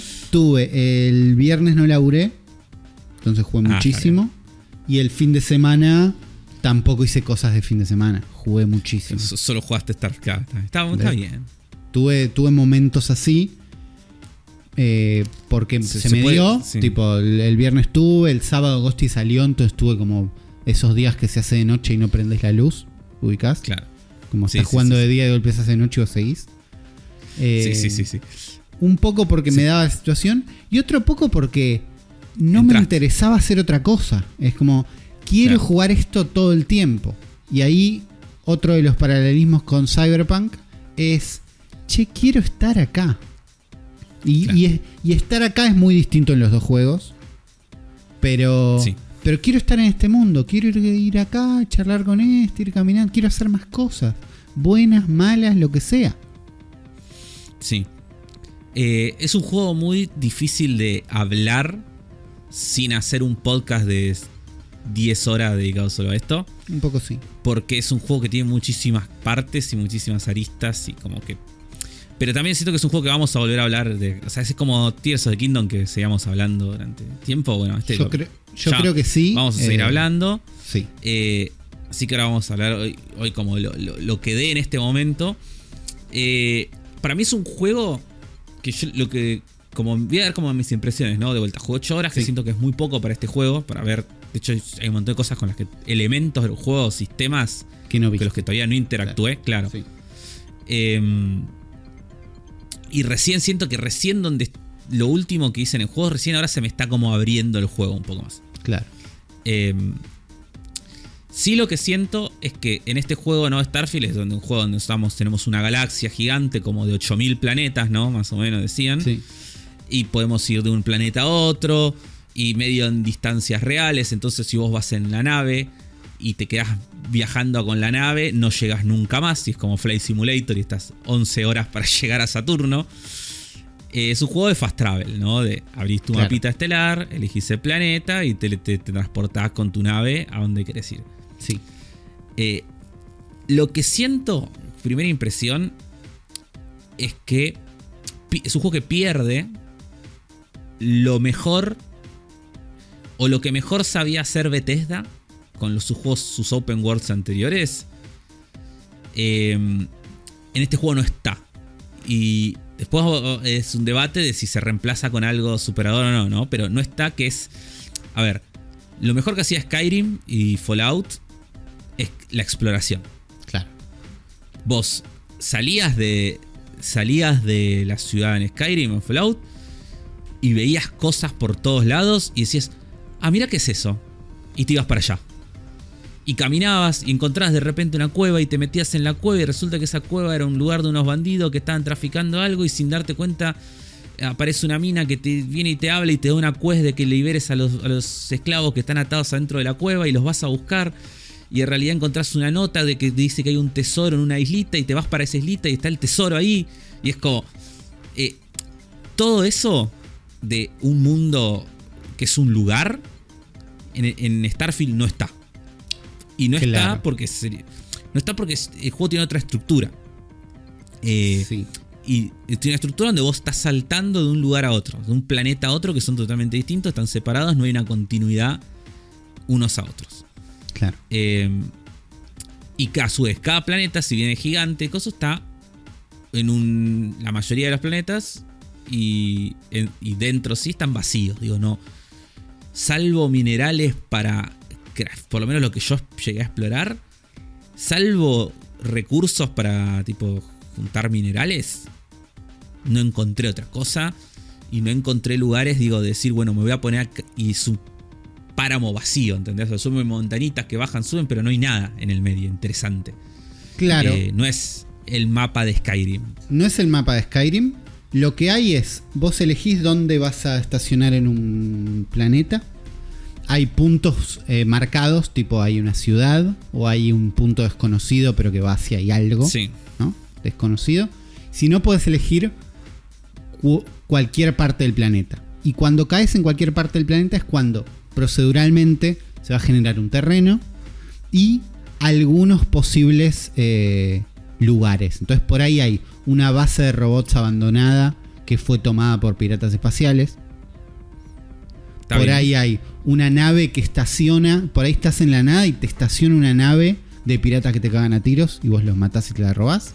Por ahí te estacionan una nave que te pide ayuda. Por ahí encontrás una estructura a lo lejos y te acercás si era algo mágico o un cráter medio choto. Bueno, a mí me pasó me de pasó que que, todo lo che, que- veo sí. algo, voy y es un cráter medio choto. Yo todo lo que encontré fueron cráteres con minerales. Claro, no, los, cráteres son muy, muy chotos, pero hay bases chiquitas, hay bases grandes, hay como Sí. una variedad de cosas que pueden pasar. claro. Mismo, Pero bueno. por ahí caes en un lugar que está diseñado, ¿no? Que es tipo, uy, hay Sí. una ciudad, y si te alejas mucho de ahí, pero mucho, hay un cráter de estos medio chotos o una basecita o algo. Es como, Claro. está todo un poquito mezclado, pero la idea es Claro. que vos no vas a ir a explorar, salvo que tengas Sí. un objetivo puntual. Claro, es un juego que, que ya de entrada hay que quitarse eso de la cabeza. No, no, no es Skyrim, no es Fallout. Eh, tiene otra búsqueda el juego. Digo, de, Claro. de Eh, que el juego está pensado para que vos saltes de un lugar a otro, que te amigues con el fast travel, que vayas a los puntos de interés y como dijo Julio, o sea, que no, no te vayas a explorar solamente si, si no tienes un objetivo concreto de, uh, necesito hierro, voy a ir a buscar un planeta que esté lleno de hierro y me voy a quedar acá como un pelotudo eh, minando. claro. Em, pero sí. eh, Para igualmente mí es- cuando llegue... A ver, en el, en el juego de- después no está tan mal. De entrada me suena como una pena el, el tanto fast travel, por lo menos en los papeles. ¿Viste? Yo estoy como. Ponele en Cyberpunk, había un fast travel, no lo usé nunca. Porque era lindo estar ahí, era lindo manejar, era linda la continuidad de salir del edificio, llegar a la calle, ir hasta el ascensor, bajar al coso, agarrar el auto, ir manejando con el auto. Y había mil cosas para hacer en la ciudad, para nada. Para nada. Pero estabas ahí y estoy como en una, y, y creo que por eso yo tardé tanto en Tears of the Kingdom, de que no quiero usar fast travel porque quiero como que el mundo Recorrer. sea grande y que si estoy lejos, estoy lejos. Es como, che, Lookout Landing queda en la loma del orto. Bueno, es lejos. Tardaré en ir porque hay algo de la distancia que acá lo siento como una pérdida. Pero lo que contabas antes cuando escribías Skyrim de fui, había una quest, entonces una base, entonces no sé qué, pasa. Me pasó Sí. ayer, que es tipo, Claro, che, pasa pero de otra forma. Sí, pero tipo estaba ¿no? Contando un poquito sin detalle, pero cosas Sí. que pasan en este juego. Estaba yendo Sí. a otro planeta porque me dijeron, che, lleva esto a tal lado. Bueno, y era un planeta que me dicen dónde es y yo puedo ir derecho. Pero mirando con la nave, antes de decir voy a ir para allá, veo un planeta que digo, uy, voy a ir allá. ¿No? Y si bien no podés ir volando, creo que podés ir volando, pero tardas 80 horas y aún así, cuando llegas al planeta, no es realmente el planeta. Sí. Eh, pero sí podés apuntarle ese planeta con la cámara, como con la nave, y decir, anda para allá. Y como que te teletransportás hasta ese lugar. Pero fui un planeta que vi con los ojos. Entonces dije, voy a ir ahí. Quise Claro. estacionar en ese planeta, no se podía porque era de estos planetas gaseosos. Pero había una luna ahí cerca. Dije, voy a esa luna. Fui a la luna y había. y dije, bueno, y caigo acá. Y había como un punto. Bajé en ese punto, dije, bajo en este planeta. Y había una base que en realidad era como un museo. Y tenía como todo. Bueno, y hay una historia. Hablé con la gente y no sé qué. Y un chavo me dijo, che, no, necesito ketchup. Y parece que hay en tal lado.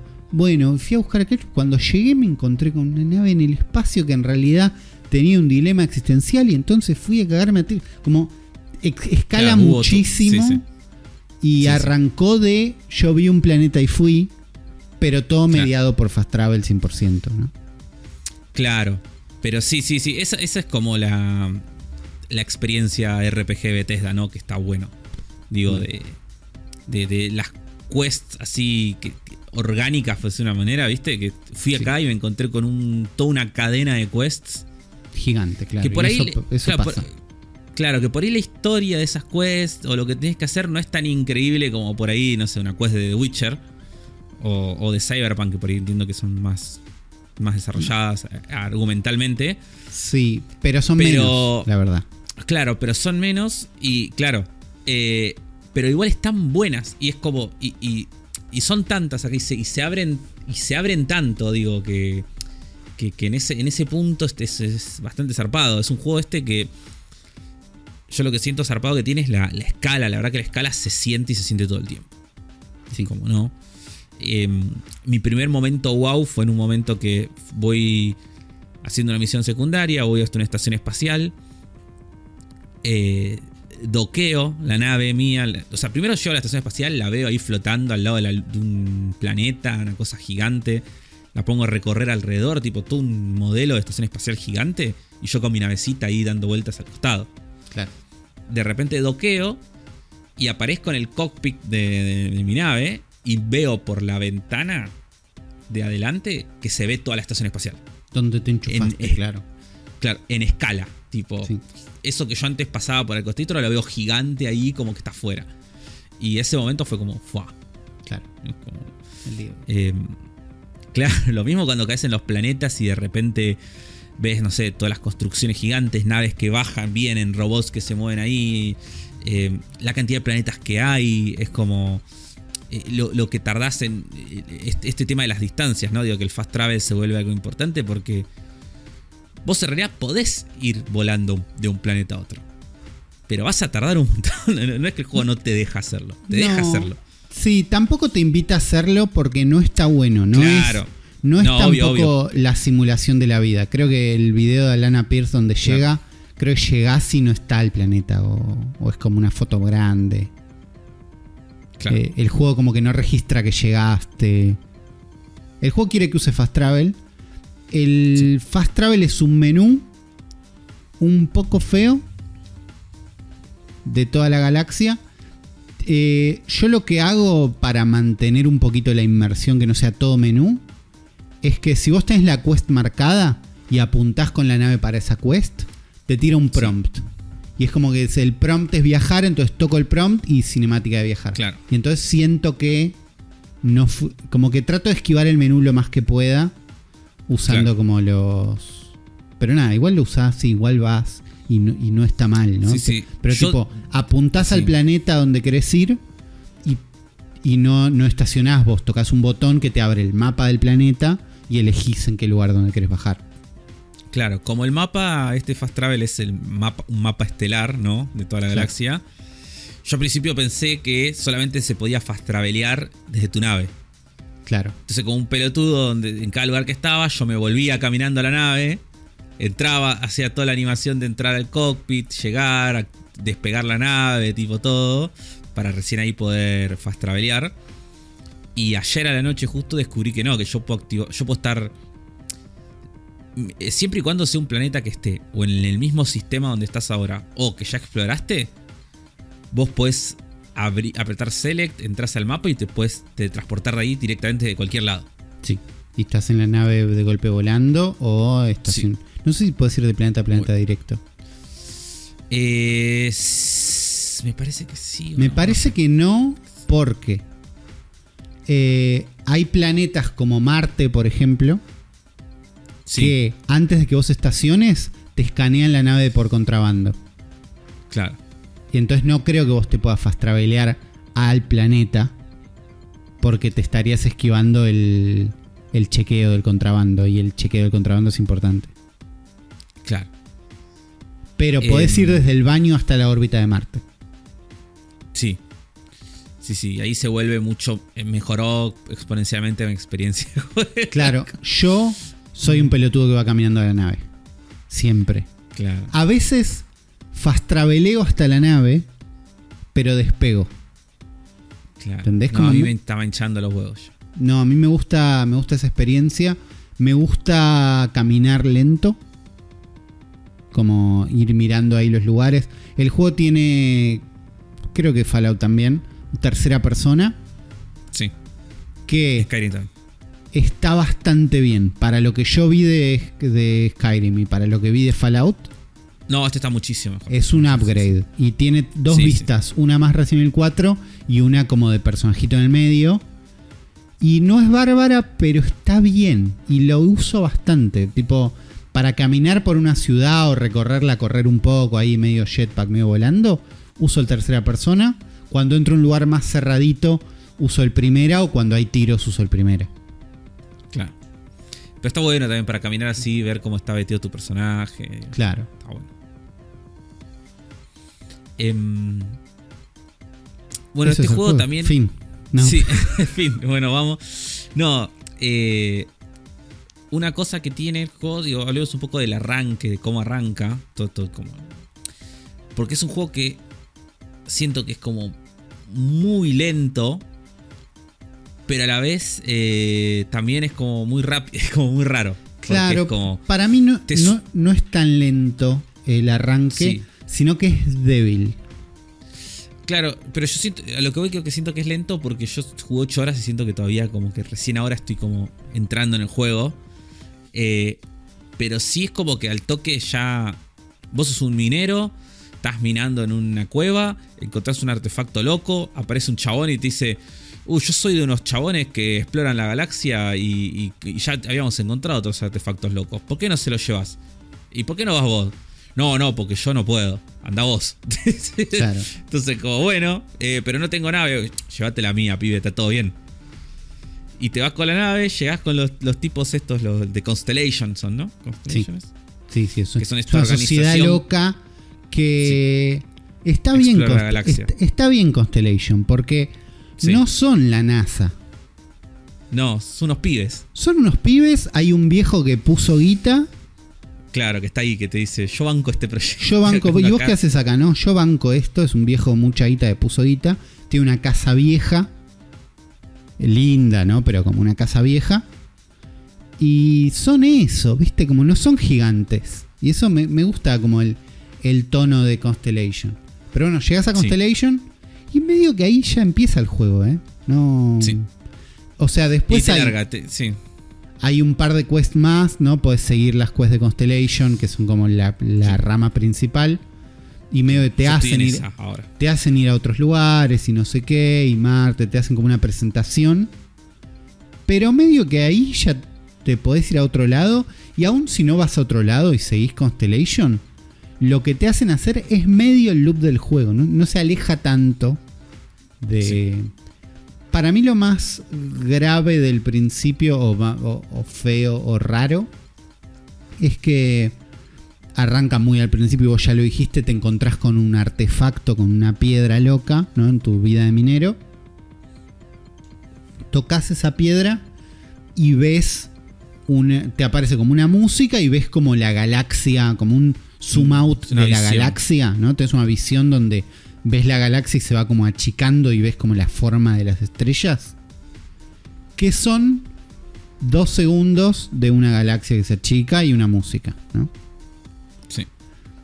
Y después de eso, todos te hablan de esta visión que tuviste y te dicen, no, ¿estás bien? Sí. ¿Y cómo, cómo te sentís? Bien. ¿Cómo fue ver esto? Y como ellos le ponen un peso a lo que viste y lo que te pasó que no se condice con mi experiencia. ¿Entendés? Yo toqué un coso en un jueguito, toqué X en un jueguito y vi una cinemática muy chiquita, medio chot, no es tanto. Si me hubiera pasado en la vida que yo tocaba algo y veía las estrellas, te entiendo, pero no me pasó y no y me cuesta en ese momento ponerme ahí, ¿entendés? No siento que no está bien narrado eso. Entonces, durante todo el principio yo sentía como una desconexión entre lo que creen que me pasó y lo que yo viví. Claro, a mí me pasó también una cosa muy personal eh, de mi experiencia, digo, justo cuando, yo llego a New Atlantis, que es la primera ciudad grande del juego, sí. y donde está Constellation, eh, tuve dos golpes de feos. Sí. El primero de ellos es de llegar eh, y, bueno, el juego tiene un sistema de clima en tiempo real, los planetas, bla, bla, bla. Yo justo llegué a la ciudad en un momento donde estaba nublado. Claro. Todo el cielo era gris. Sí. Y la ciudad se veía muy fea, boludo. Pero, porque no había luz, entonces nada tenía sombra ni iluminación. Y es como, todo se veía plano. Claro. Y era como Play 3. Sí. Y se veía feo. Y encima, digo, bueno, qué sé yo. Y me pongo a ver dónde tenía que ir. Y de repente me choco que las ciudades son instanciadas. No es una ciudad que vos entras y es como, uh, la recorres esto, sino que es como son zonitas y entre cada zona y otra, que entras en algunas ciudades por unas puertas, en otras por un tren o cosas así, eh, hay pantalla de carga. Claro.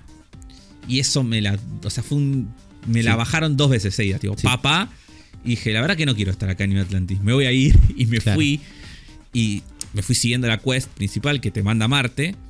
Y cuando llegué a la ciudad de Marte me pareció mucho más linda. O sea, en realidad es más fea, digo, porque es un lugar todo industrial horrible pero eh, como que se ve mucho mejor. Se ve mucho mejor, tiene mucha más onda. Y ahí, me y ahí empecé a hacer sidequests y empecé a hacer cosas. Y tuve una, tuve una sidequest larga. Y hiciste la de ayudar a los mineros, ¿no? Y meterte en ayudar a los mineros. Sí. Sí.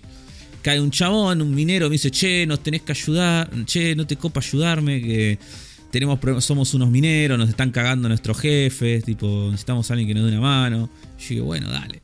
Y ahí hace una quest donde tenés que ir hasta una estación espacial para aplicar un puesto de trabajo en esa empresa, que es la empresa de la minera.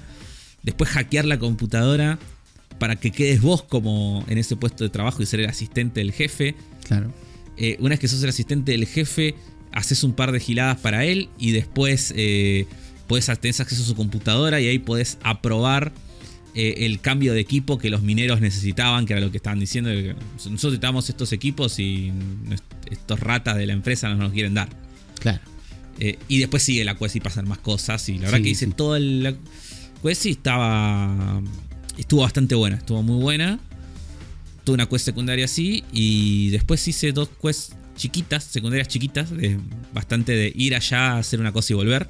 Claro. Que estuvieron bien. Y ahora estoy siguiendo la quest principal y lo último que hice fue eh, ir hasta encontrar un satélite, ahí donde me enseñaron a... Porque me siguen tutorializando, por eso está bueno hacer las quests principales también, porque te van enseñando a jugar.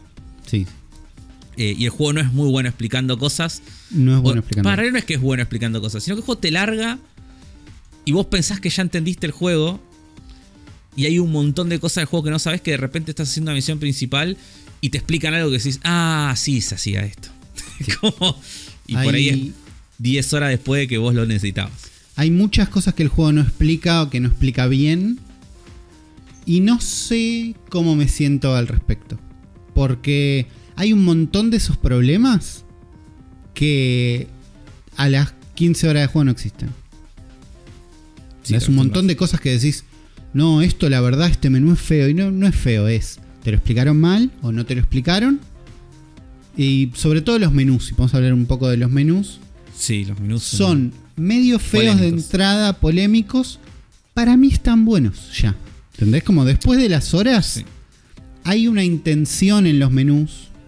El, el menú principal de Start tiene, es como un menú radial, ¿no? Una vez que entras tiene como zonas Tiene unas zonas Sí. polémicas que parece que no son una zona y lo discutimos nosotros de las misiones están en un lugar donde no parece que es un botón.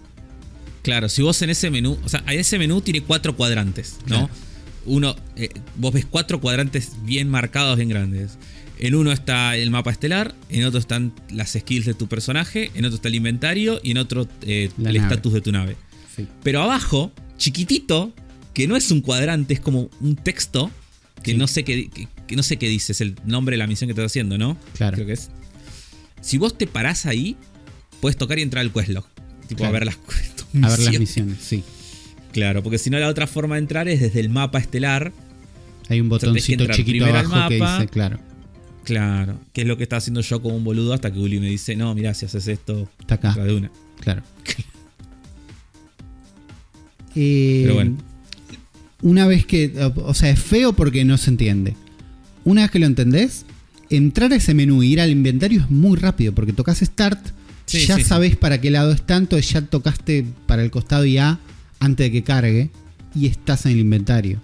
Lo mismo vas al menú de la nave y ya si vas al menú de la nave y ya te acordás, con X estás viendo el inventario de la nave y trayéndote cosas de la nave sin ir a la nave a guardarlas. O manejando la tripulación. O viendo las misiones. Como.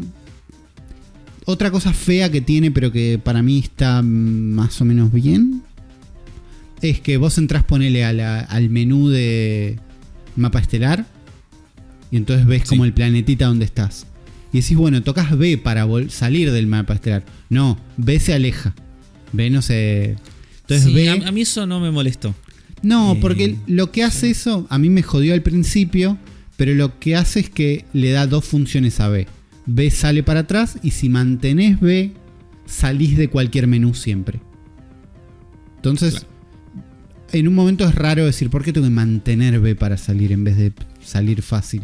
Pero después te hace que B, mantener B, es como un universal de salir de cualquier menú.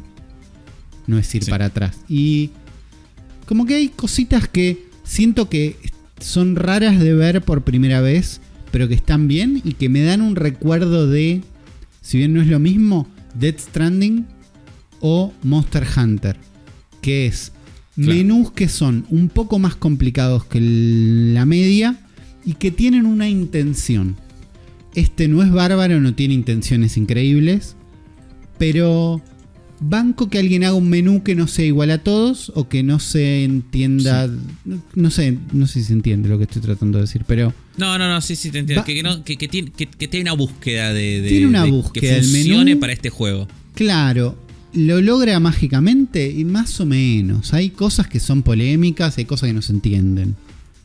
Claro. Pero hay una intención en una dirección que agradezco. ¿no? Porque Sí, si no, por ahí era un menú que era un embole. Sí, sí. sí. Em, tres cosas que quiero nombrar. Primera es Sí. que el juego, digo, visualmente yo dije que la ciudad se vio feo cuando llegué. Parece que es un juego que visualmente es muy dispar. Sí, Tiene momentos donde se ve feo, que vos decís esto es tipo Play 3, y momentos donde se ve increíble en Next Gen, en lo mejor que viste en tu vida. sí, Como muy, muy dispar. sí. Eh, Y- y Depende de la hora del día, depende de los diseños de las ciudades. Eh, Hay momentos espectaculares que estás ahí en primera Sí. persona y decís, no se puede ver mejor esto. Eh, Claro, o lo pones en tercera y caminas lento y es hermoso. Una, una boludez, cuando llegás a Marte, eh, la entrada a la ciudad de Sidonia, ¿Llegaste de día o de noche? eh, de noche llegué, está muy bueno. Está bien, es de muy día de también, sí, estuve mucho tiempo igual, así que la vi, la vi en todos horarios. Pero cuando vos estás entrando a la ciudad dentro, la, puerta tiene como, como si fueran unas tiritas como de plástico, medio Sí. semitransparente, Sí, hermosas. y que se ve como atrás. Tir- Son tiritas de carnicería. Sí. Sí, sí.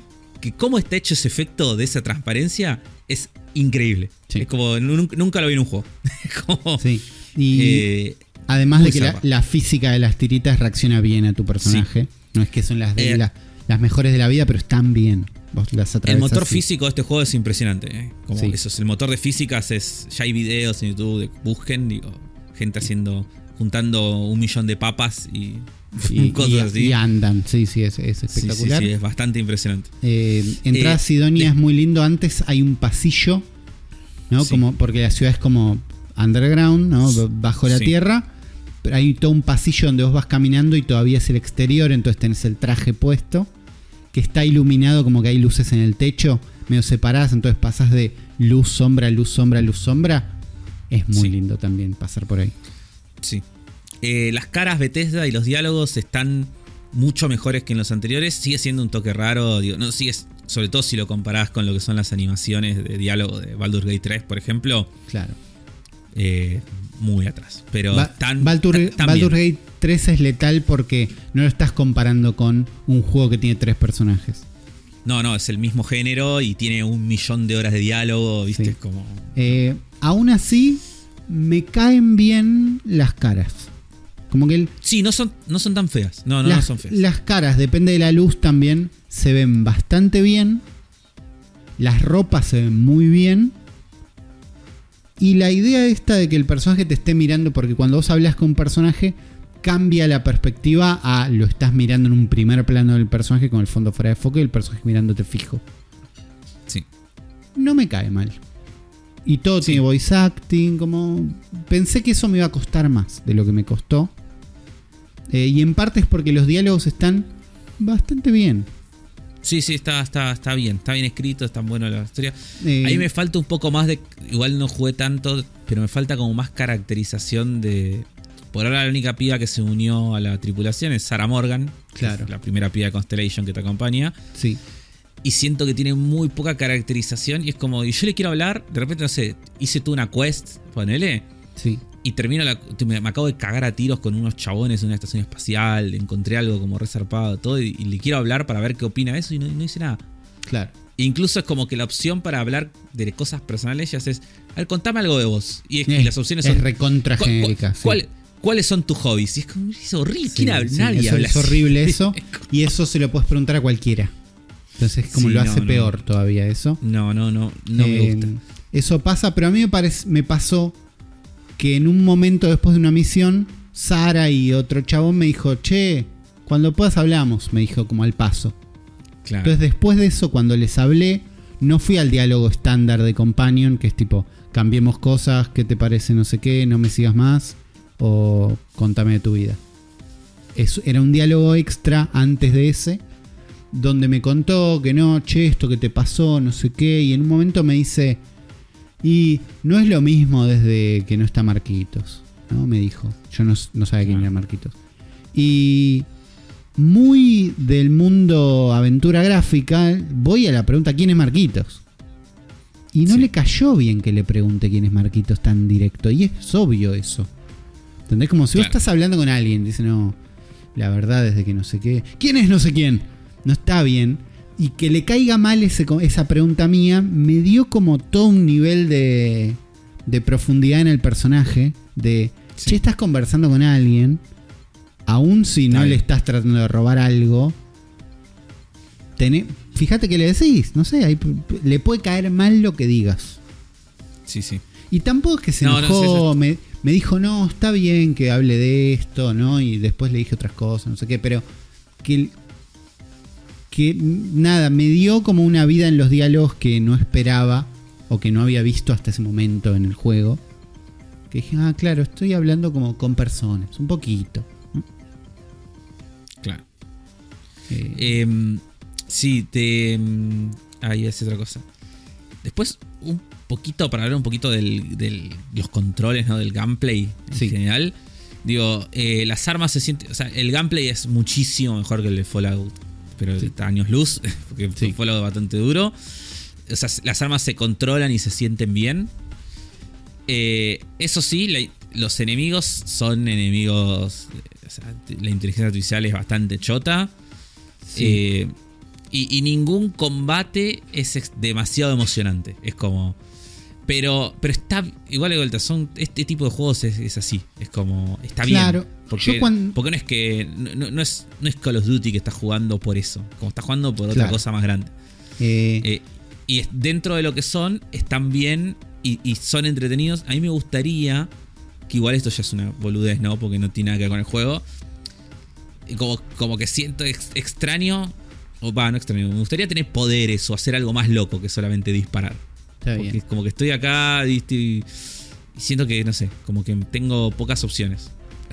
Por un, por un lado voy a decir que recién empezás.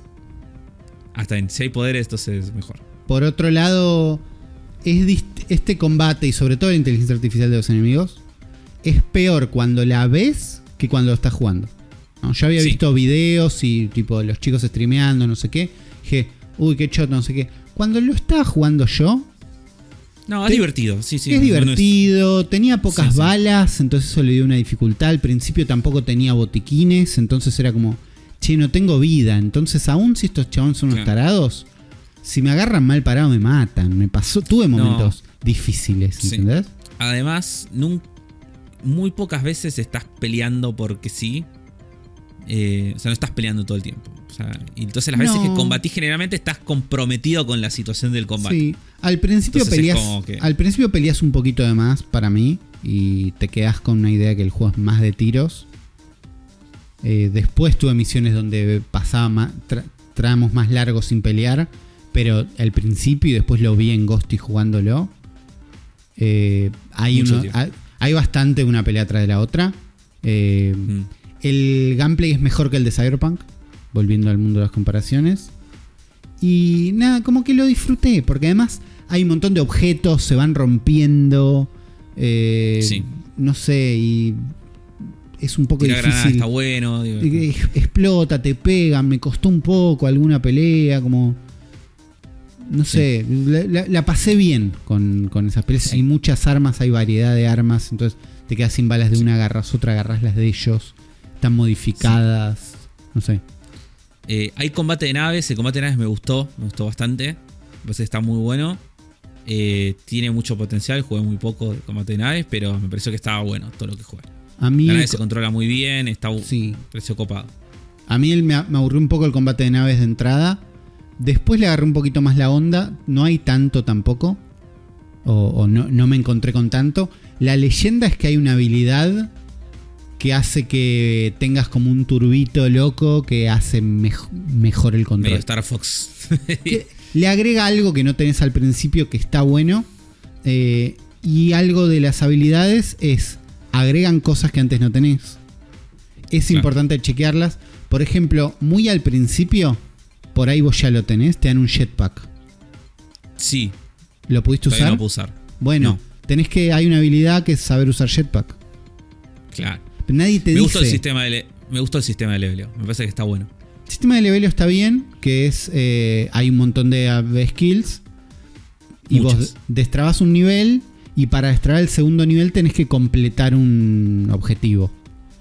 Sí. Es como si destrabas disparar bien con pistolas, disparás mejor con pistolas. Pero para destrabar nivel con pistolas 2, tenés que matar a 15 personas con pistolas. Sí, Entonces, sí. como- Pero me gusta que no te- me gusta que no tengas stats, que seas simplemente skills. Me parece que está bueno. Como no, al pedo tener stats. Como no todos los juegos necesitan stats. o sea, no, no eh, la- no las ves, pero yo ahora tiro tiros con pistola 25% mejor. Sí, pero porque tenés la skill. No, no tenés eh, eh, más. No tenés 28 de inteligencia. No tengo 28 de inteligencia. Claro, entonces es como tu personaje es un siempre igual. Lo que cambia es las skills que tenés y, y las armas. Claro. Em, me parece que Eh, está bueno, me parece que funciona bien y es como muy completo porque hay un mill- millones de opciones. Es como, hay muy un, variado. nada, hay una opción que es saber usar jetpack. Entonces vos tenés el jetpack, te lo equipaste, lo querés usar, no anda, no anda, no anda. ¿Qué pasa? ¿Qué pasa? Preguntás y alguien te dice en la vida, preguntás, en la calle. Eh, y, y eso pasa con muchas cosas del juego, que es, y vas a tener que por ahí googlear un poquito. O preguntarle a tus amigos. Preguntarle a tus amigos. Eh, hay iconos que tienen un botón rojo. ¿Por qué este Con- icono con- tiene un botón rojo? Claro, porque es para robar. Eso me di cuenta al toque. Que lo habías Pero- robado. No, no, que, que era. Porque digo, esto es muy juego de Bethesda, ¿no? Digo, Claro. si vos no puedes agarrar cosas de, de las tiendas y eso, pues estás robando. En Skyrim tiene un iconito, creo que como una mano o de una bolsa, una cosa así. Claro. Eh, y acá, en cuanto elijo, me paro arriba de un ítem y veo que tiene un icono rojo y al toque me di cuenta y dije, esto lo, lo voy a robar. Claro. Yo- a mí me pasaba que yo en el inventario tenía objetos, tenía botiquines y un botiquín con botón rojo. ¿Qué Claro. es esto? Y es que lo robaste. Entonces, si te para la policía, te lo van a sacar. claro, ¿qué haces Entonces ahí- con eso? Entonces hay mecánicas para blanquearlos, pero eso el juego no te dice, así se blanquean las cosas robadas, sino que Claro. o lo googleás o lo descubrís probando. Y, es- Sí, sí. y estoy bien con eso. Sí. Eh, Em, a ver, sí, yo creo que em, yo, como conclusiones, ¿no? De medio de lo que estamos hablando, porque porque es un montón. yo la estoy pasando muy bien. Sí, Eh, jugué muy poco, pero porque estoy jugando muy poco a, a nada. claro. Pero de lo. O sea, es como el tiempo que tuve para jugar, lo dediqué a este juego y tengo ganas de seguirlo jugando y jugarlo mucho más. Claro. Eh, sobre todo porque entiendo que después pasan cosas locas y las quiero ver. Eh, y para mí el juego está muy bien. Yo estoy más cerca hoy de un 8.5 o un 8 que del 6. Eh, como que el 6 hoy, hoy no lo entiendo. Por ahí de- después en el futuro digo, sí, la verdad que sí. Pero hoy el 6 no, no lo entiendo. Claro. Eh, yo estoy más en un 8 que en un 6. Entiendo por qué no estoy en el 10. Por otro lado, lo 110 a veces, adentro. No en lo estoy jugando y digo, che, esto es un 10. Sino que no lo estoy jugando y digo, lo único que quiero es jugar esto. Sí, Y sí, es- sí, a mí me pasa lo mismo. ¿eh? Eso no me pasaba desde, creo que Tears of the Kingdom. O desde Breath of the No sé, no te pasa con todos los juegos, aún si te gustan mucho, que decís, lo único que me interesa es jugar esto. Claro. Y eso Sí, sí. no- se siente como más calentito que un 8. Eso. A eso voy. ¿Entendés? Como en el cuerpo lo sentís como, che, quiero estar acá. Ves cosas, Claro. pero después el 6 lo veo en. eh, sin hablar por ella, pero Ghosty lo está jugando. Y no la está pasando tan bien. Es como, no, ¿por qué no me explicaron esto? ¿Qué quieren que haga si no me. ¿Por qué los tiros son tan chotos? No sé, la veo chocarse con las paredes que se choca. Y digo, sí. Si ella le tiene que poner un 9, le pone un Sí. 6. Porque es, es toda una cosa acartonada y chocada. Donde, no sé, de golpe, si lo mirás mal, es. Llegaste a New Atlantis con mala luz y es un espanto. New Atlantis Claro. además tiene eh, los peores árboles. Tiene árboles como feos de forma. Entonces eso la hace como verse peor. Y después algo que tiene New Atlantis es que no se entiende la forma de la ciudad. Eh, Claro. En realidad son dos instancias. Es tipo el puerto y donde llegaste. Y hay un ascensor o un tren que te llevan a la parte de arriba. Que son como tres partes la parte de arriba. Pero que en realidad es como una plaza grande y están como una al lado de la otra. Es como un semicírculo. Pero la forma y las estructuras hacen que no la entiendas. Entonces me pasó de recorrerla muchísimo y diciendo, no sé por dónde entré. No sé para... Yo estoy seguro que había acá un local de ropa. No, no lo veo, no sé dónde está, recorrí, no entiendo. Y eso hace Claro. que, te- que sea una ciudad que no te gusta hasta que como la recorres más. A favor, todos los locales y todo lo que ves existe y es algo. Es como ves, Sí. este banco entras y es un banco y tiene pisos y misiones y cosas. Hay un local y es un local, hay un, la embajada es una embajada y tiene una función y una historia en el mundo. Y eso está bueno. Sí, sí, Sí. Eso, eso- eso está, está muy bueno. Eh, Pero no tiene minimapa, pues. Entonces Ghosty estaba en esta ciudad Ah, que no se entiende sí. diciendo cómo mierda quieren que va, dónde quieren que vaya. si claro, no- lo van a agregar ahora en el primer parche. Dijeron, Eh, dijeron, dijeron que estaban trabajando minimapa. Eh, Sí. No, yo- minimapa no, perdón. Mapa de ciudades. Mapa de ciudades, sí. Minimapa no. Sí, que, no, que no no- tiene, no quiero que tenga. No, y para mí el mapa no lo necesito. Yo hasta ahora, digo, no me- igual no me puse a dar vueltas por una ciudad, pero hasta ahora, para mí con cómo funciona el radar del escáner, marcándote cosas, alcanza. No, ne- no necesito un- En ningún momento me pasó de querer abrir un mapa. Claro, Decir, no, pero recorriste New Atlantis poco y Sí. pensabas que eran tres instancias separadas. Claro, Entonces, son más. es una sola, pegada. Ah, Pero, pero hay un tren, el tren te lleva a tres lugares distintos. Hay como tres puntos de spawnear. Bueno, pero Sidonia son, son dos instancias. Tenés como la- el lugar principal y después el residencial y tenés que entrar por una puerta. En Sidonia, claro. Sí, sí, son, no, son instancias 100%, pero digo, New Atlantis no se entiende. Y ahí es donde decís, Claro. por ahí no estaría mal un mapa. Cuando tengas que comprar balas, decís, Claro. por ahí necesitaría un mapa. Pero. No, no, no, por eso digo, en las ciudades me parece que está bien, después en el mundo y todo. No, en el mundo que- no hace falta. En el mundo no hace falta. Eh, hay un mapa que te muestra como lo- las cosas que hay, donde elegís Sí. tu nave para volver si querés. El- Eh, Algo más que quería decir, eh, yendo para otra parte del juego, pero pues estoy viendo un video ahora y, y están en eso, que no lo mencionaba. El sistema de persuasión del juego no lo entiendo. Ah, eh, yo había raro. leído un tweet de alguien que lo describía como un mal GM. Dice como, es como jugar con un mal GM. Eh, no se entiendo que la cosa es así. Cada personaje que vos estás viendo persuadir tiene como un- una barrita como si fuera de vida. Claro. Con cuadraditos. Y vos te da para elegir opciones con un signo más. Que ese sig- y un número. Y ese es el número que si tenés éxito. Es la cantidad de esos casilleros que llenas. Claro. Tu objetivo es llenar esos ca- casilleros y tenés una X cantidad de intentos. Sí. Lo que no está claro es cuál es tu porcentaje de éxito en cada opción que elegís. Entonces es como, bueno, el que me da más 5 está en rojo, así que entiendo que es más difícil Claro, que tenga éxito que es la que eso. está en verde. Pero Sí. ¿cuánto? ¿Cuál? ¿Qué porcentajes? Bueno, pero. Eh, no, y pero eso viene del lado de vos dijiste no tengo stats. Es, los números No, están, pero, pero- no te los estamos mostrando. Pero mostraba un porcentaje. Tipo, Y ¿cómo pero- se, o sea, pero ¿cómo sé si me arriesgo o no? Tipo, porque está en rojo nomás. Es como, no, Claro. no- En verde, arriba, tipo, las que dan menos puntos tenés más chance y las que dan más puntos tenés menos chances. ¿Y pero cuáles son esas chances? Como, no. Y, sen- y sentila.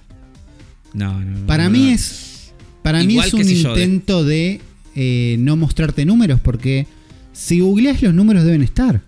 Y rojo Puede es. ser. O por ahí también si 10%. le velías las por ahí si le las skills de persuasión, después te va desbloqueando y te, y te muestra esos porcentajes o te dice Eso, eso, no sé. eso puede pasar porque, por ejemplo, Sí. si no tenés el nivel 1 de stealth, no tiene el medidor de stealth. Claro. Es como la mecánica stealth, no la ves. O el Claro. jetpack. Si no tenés el nivel 1 de jetpack, no lo podés usar. No está el botón. Claro. Sí, sí, por ahí pasa algo así. Entonces, me- por ahí me- pasa porque ponele en el lockpick, ¿no? Que es el. Para, Me re gustó el sistema de a, lockpick. ¿eh? a mí también me gustó. Si lo tenés más leveleado, hay un nivel donde te pone un indicador si el pin que estás usando sirve para el nivel que estás desbloqueando o no. Entonces, como tiene Mm. como una ayudita visual. Eh, pero para mí lo del lo de la persuasión, si bien tardé en entenderlo, porque no te lo explican bien, otra cosa que te explican que confunde es, si vos te quedaste sin aciertos, pero acertás bien, tenés una chance más. Mira. O sea que si vos te gastaste los tres aciertos, ¿no? Tipo, haces un acierto, no. Otro acierto, no. Haz- y te sale bien el de nivel 1, ¿entendés? Que te da El un último, puntito claro. solo.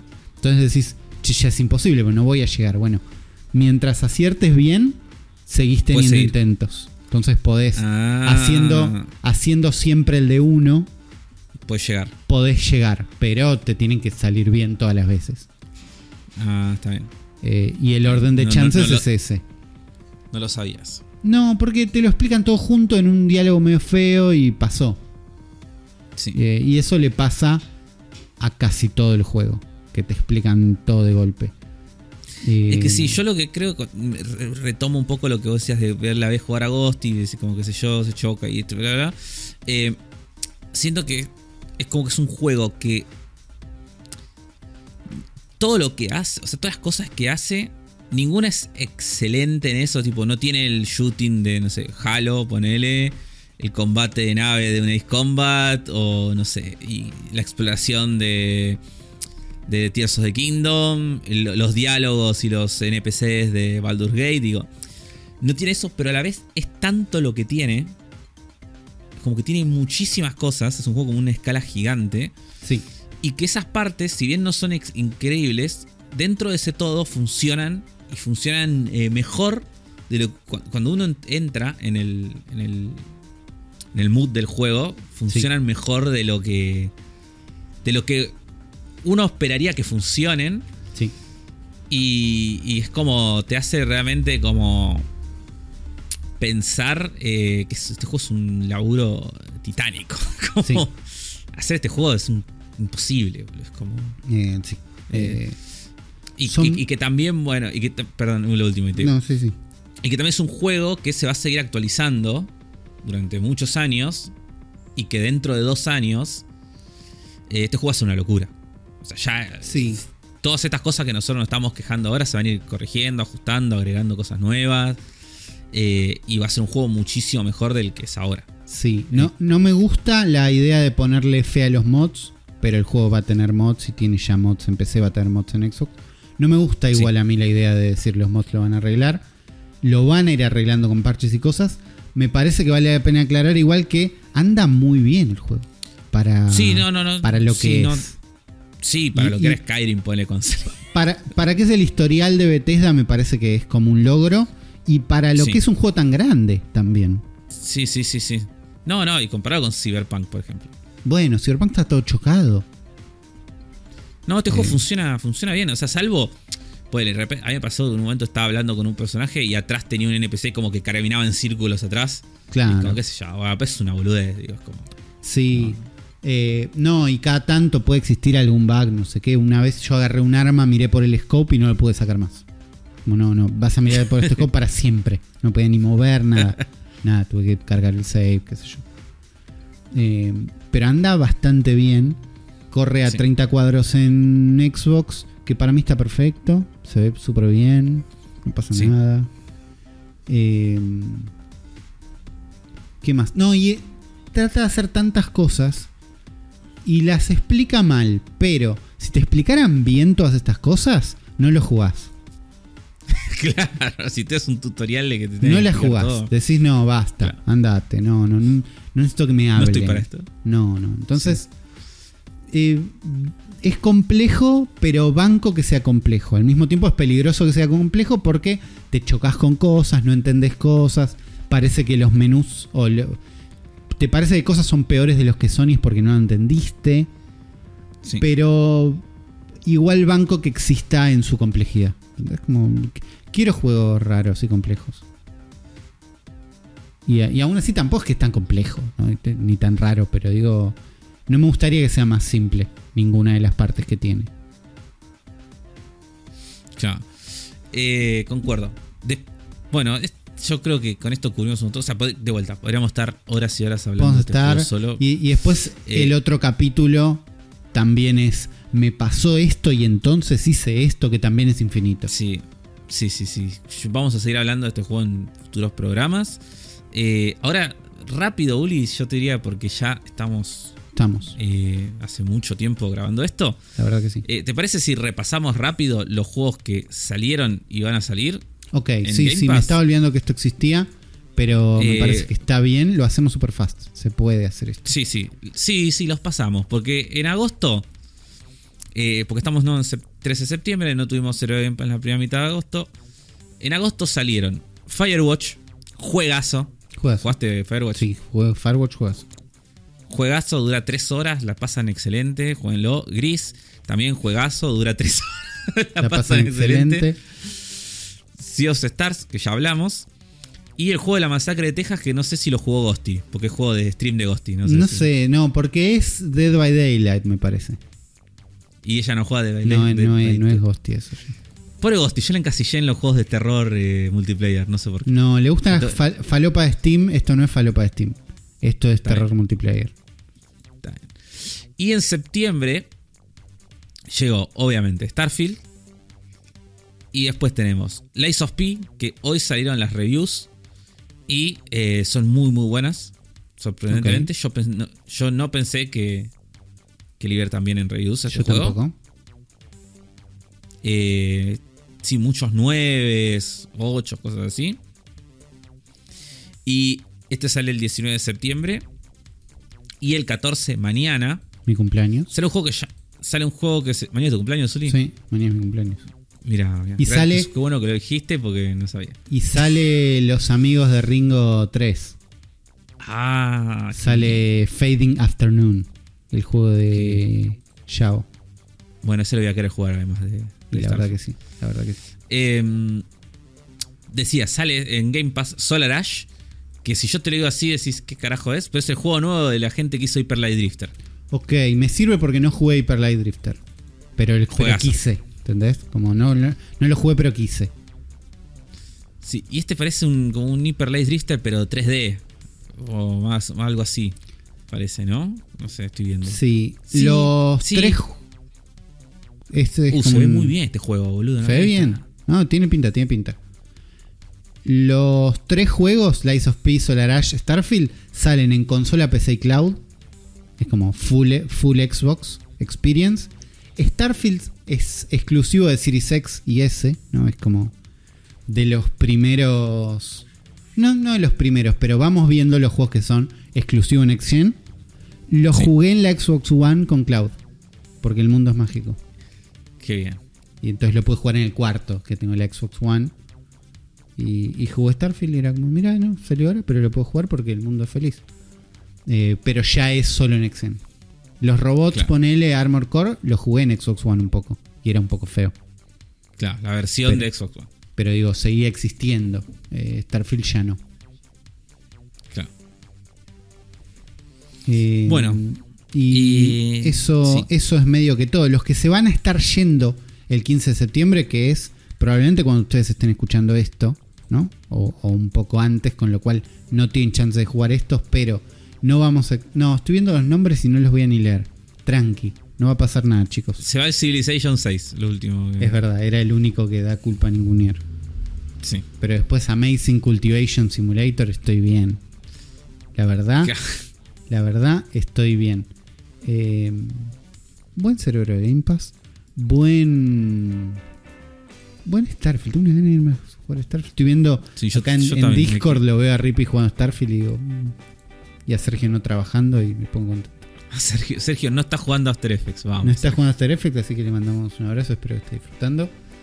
Eh, espero que todos ustedes la hayan pasado bien con este programa. Escucho sus comentarios de Starfield, porque también es un juego tan grande que está en Game Pass. No es una boludez. Hay un montón de gente que lo debe estar jugando. Claro. Que, no, que no lo hubiera Sí, ni sí, probado. ¿Entendés? Porque es, el- Sí. es un juego grande y está en Game Pass.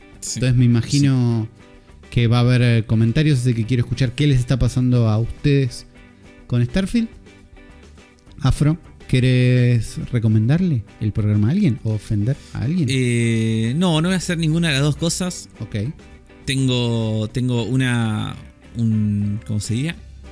Una invitación a, a que hagan algo. Digo, porque el próximo programa también van a escuchar la. Ya van a haber visto ustedes la Nintendo Direct. Uy, es verdad, eso sí. Que sale mañana, o sea, ayer, es para ustedes en el futuro.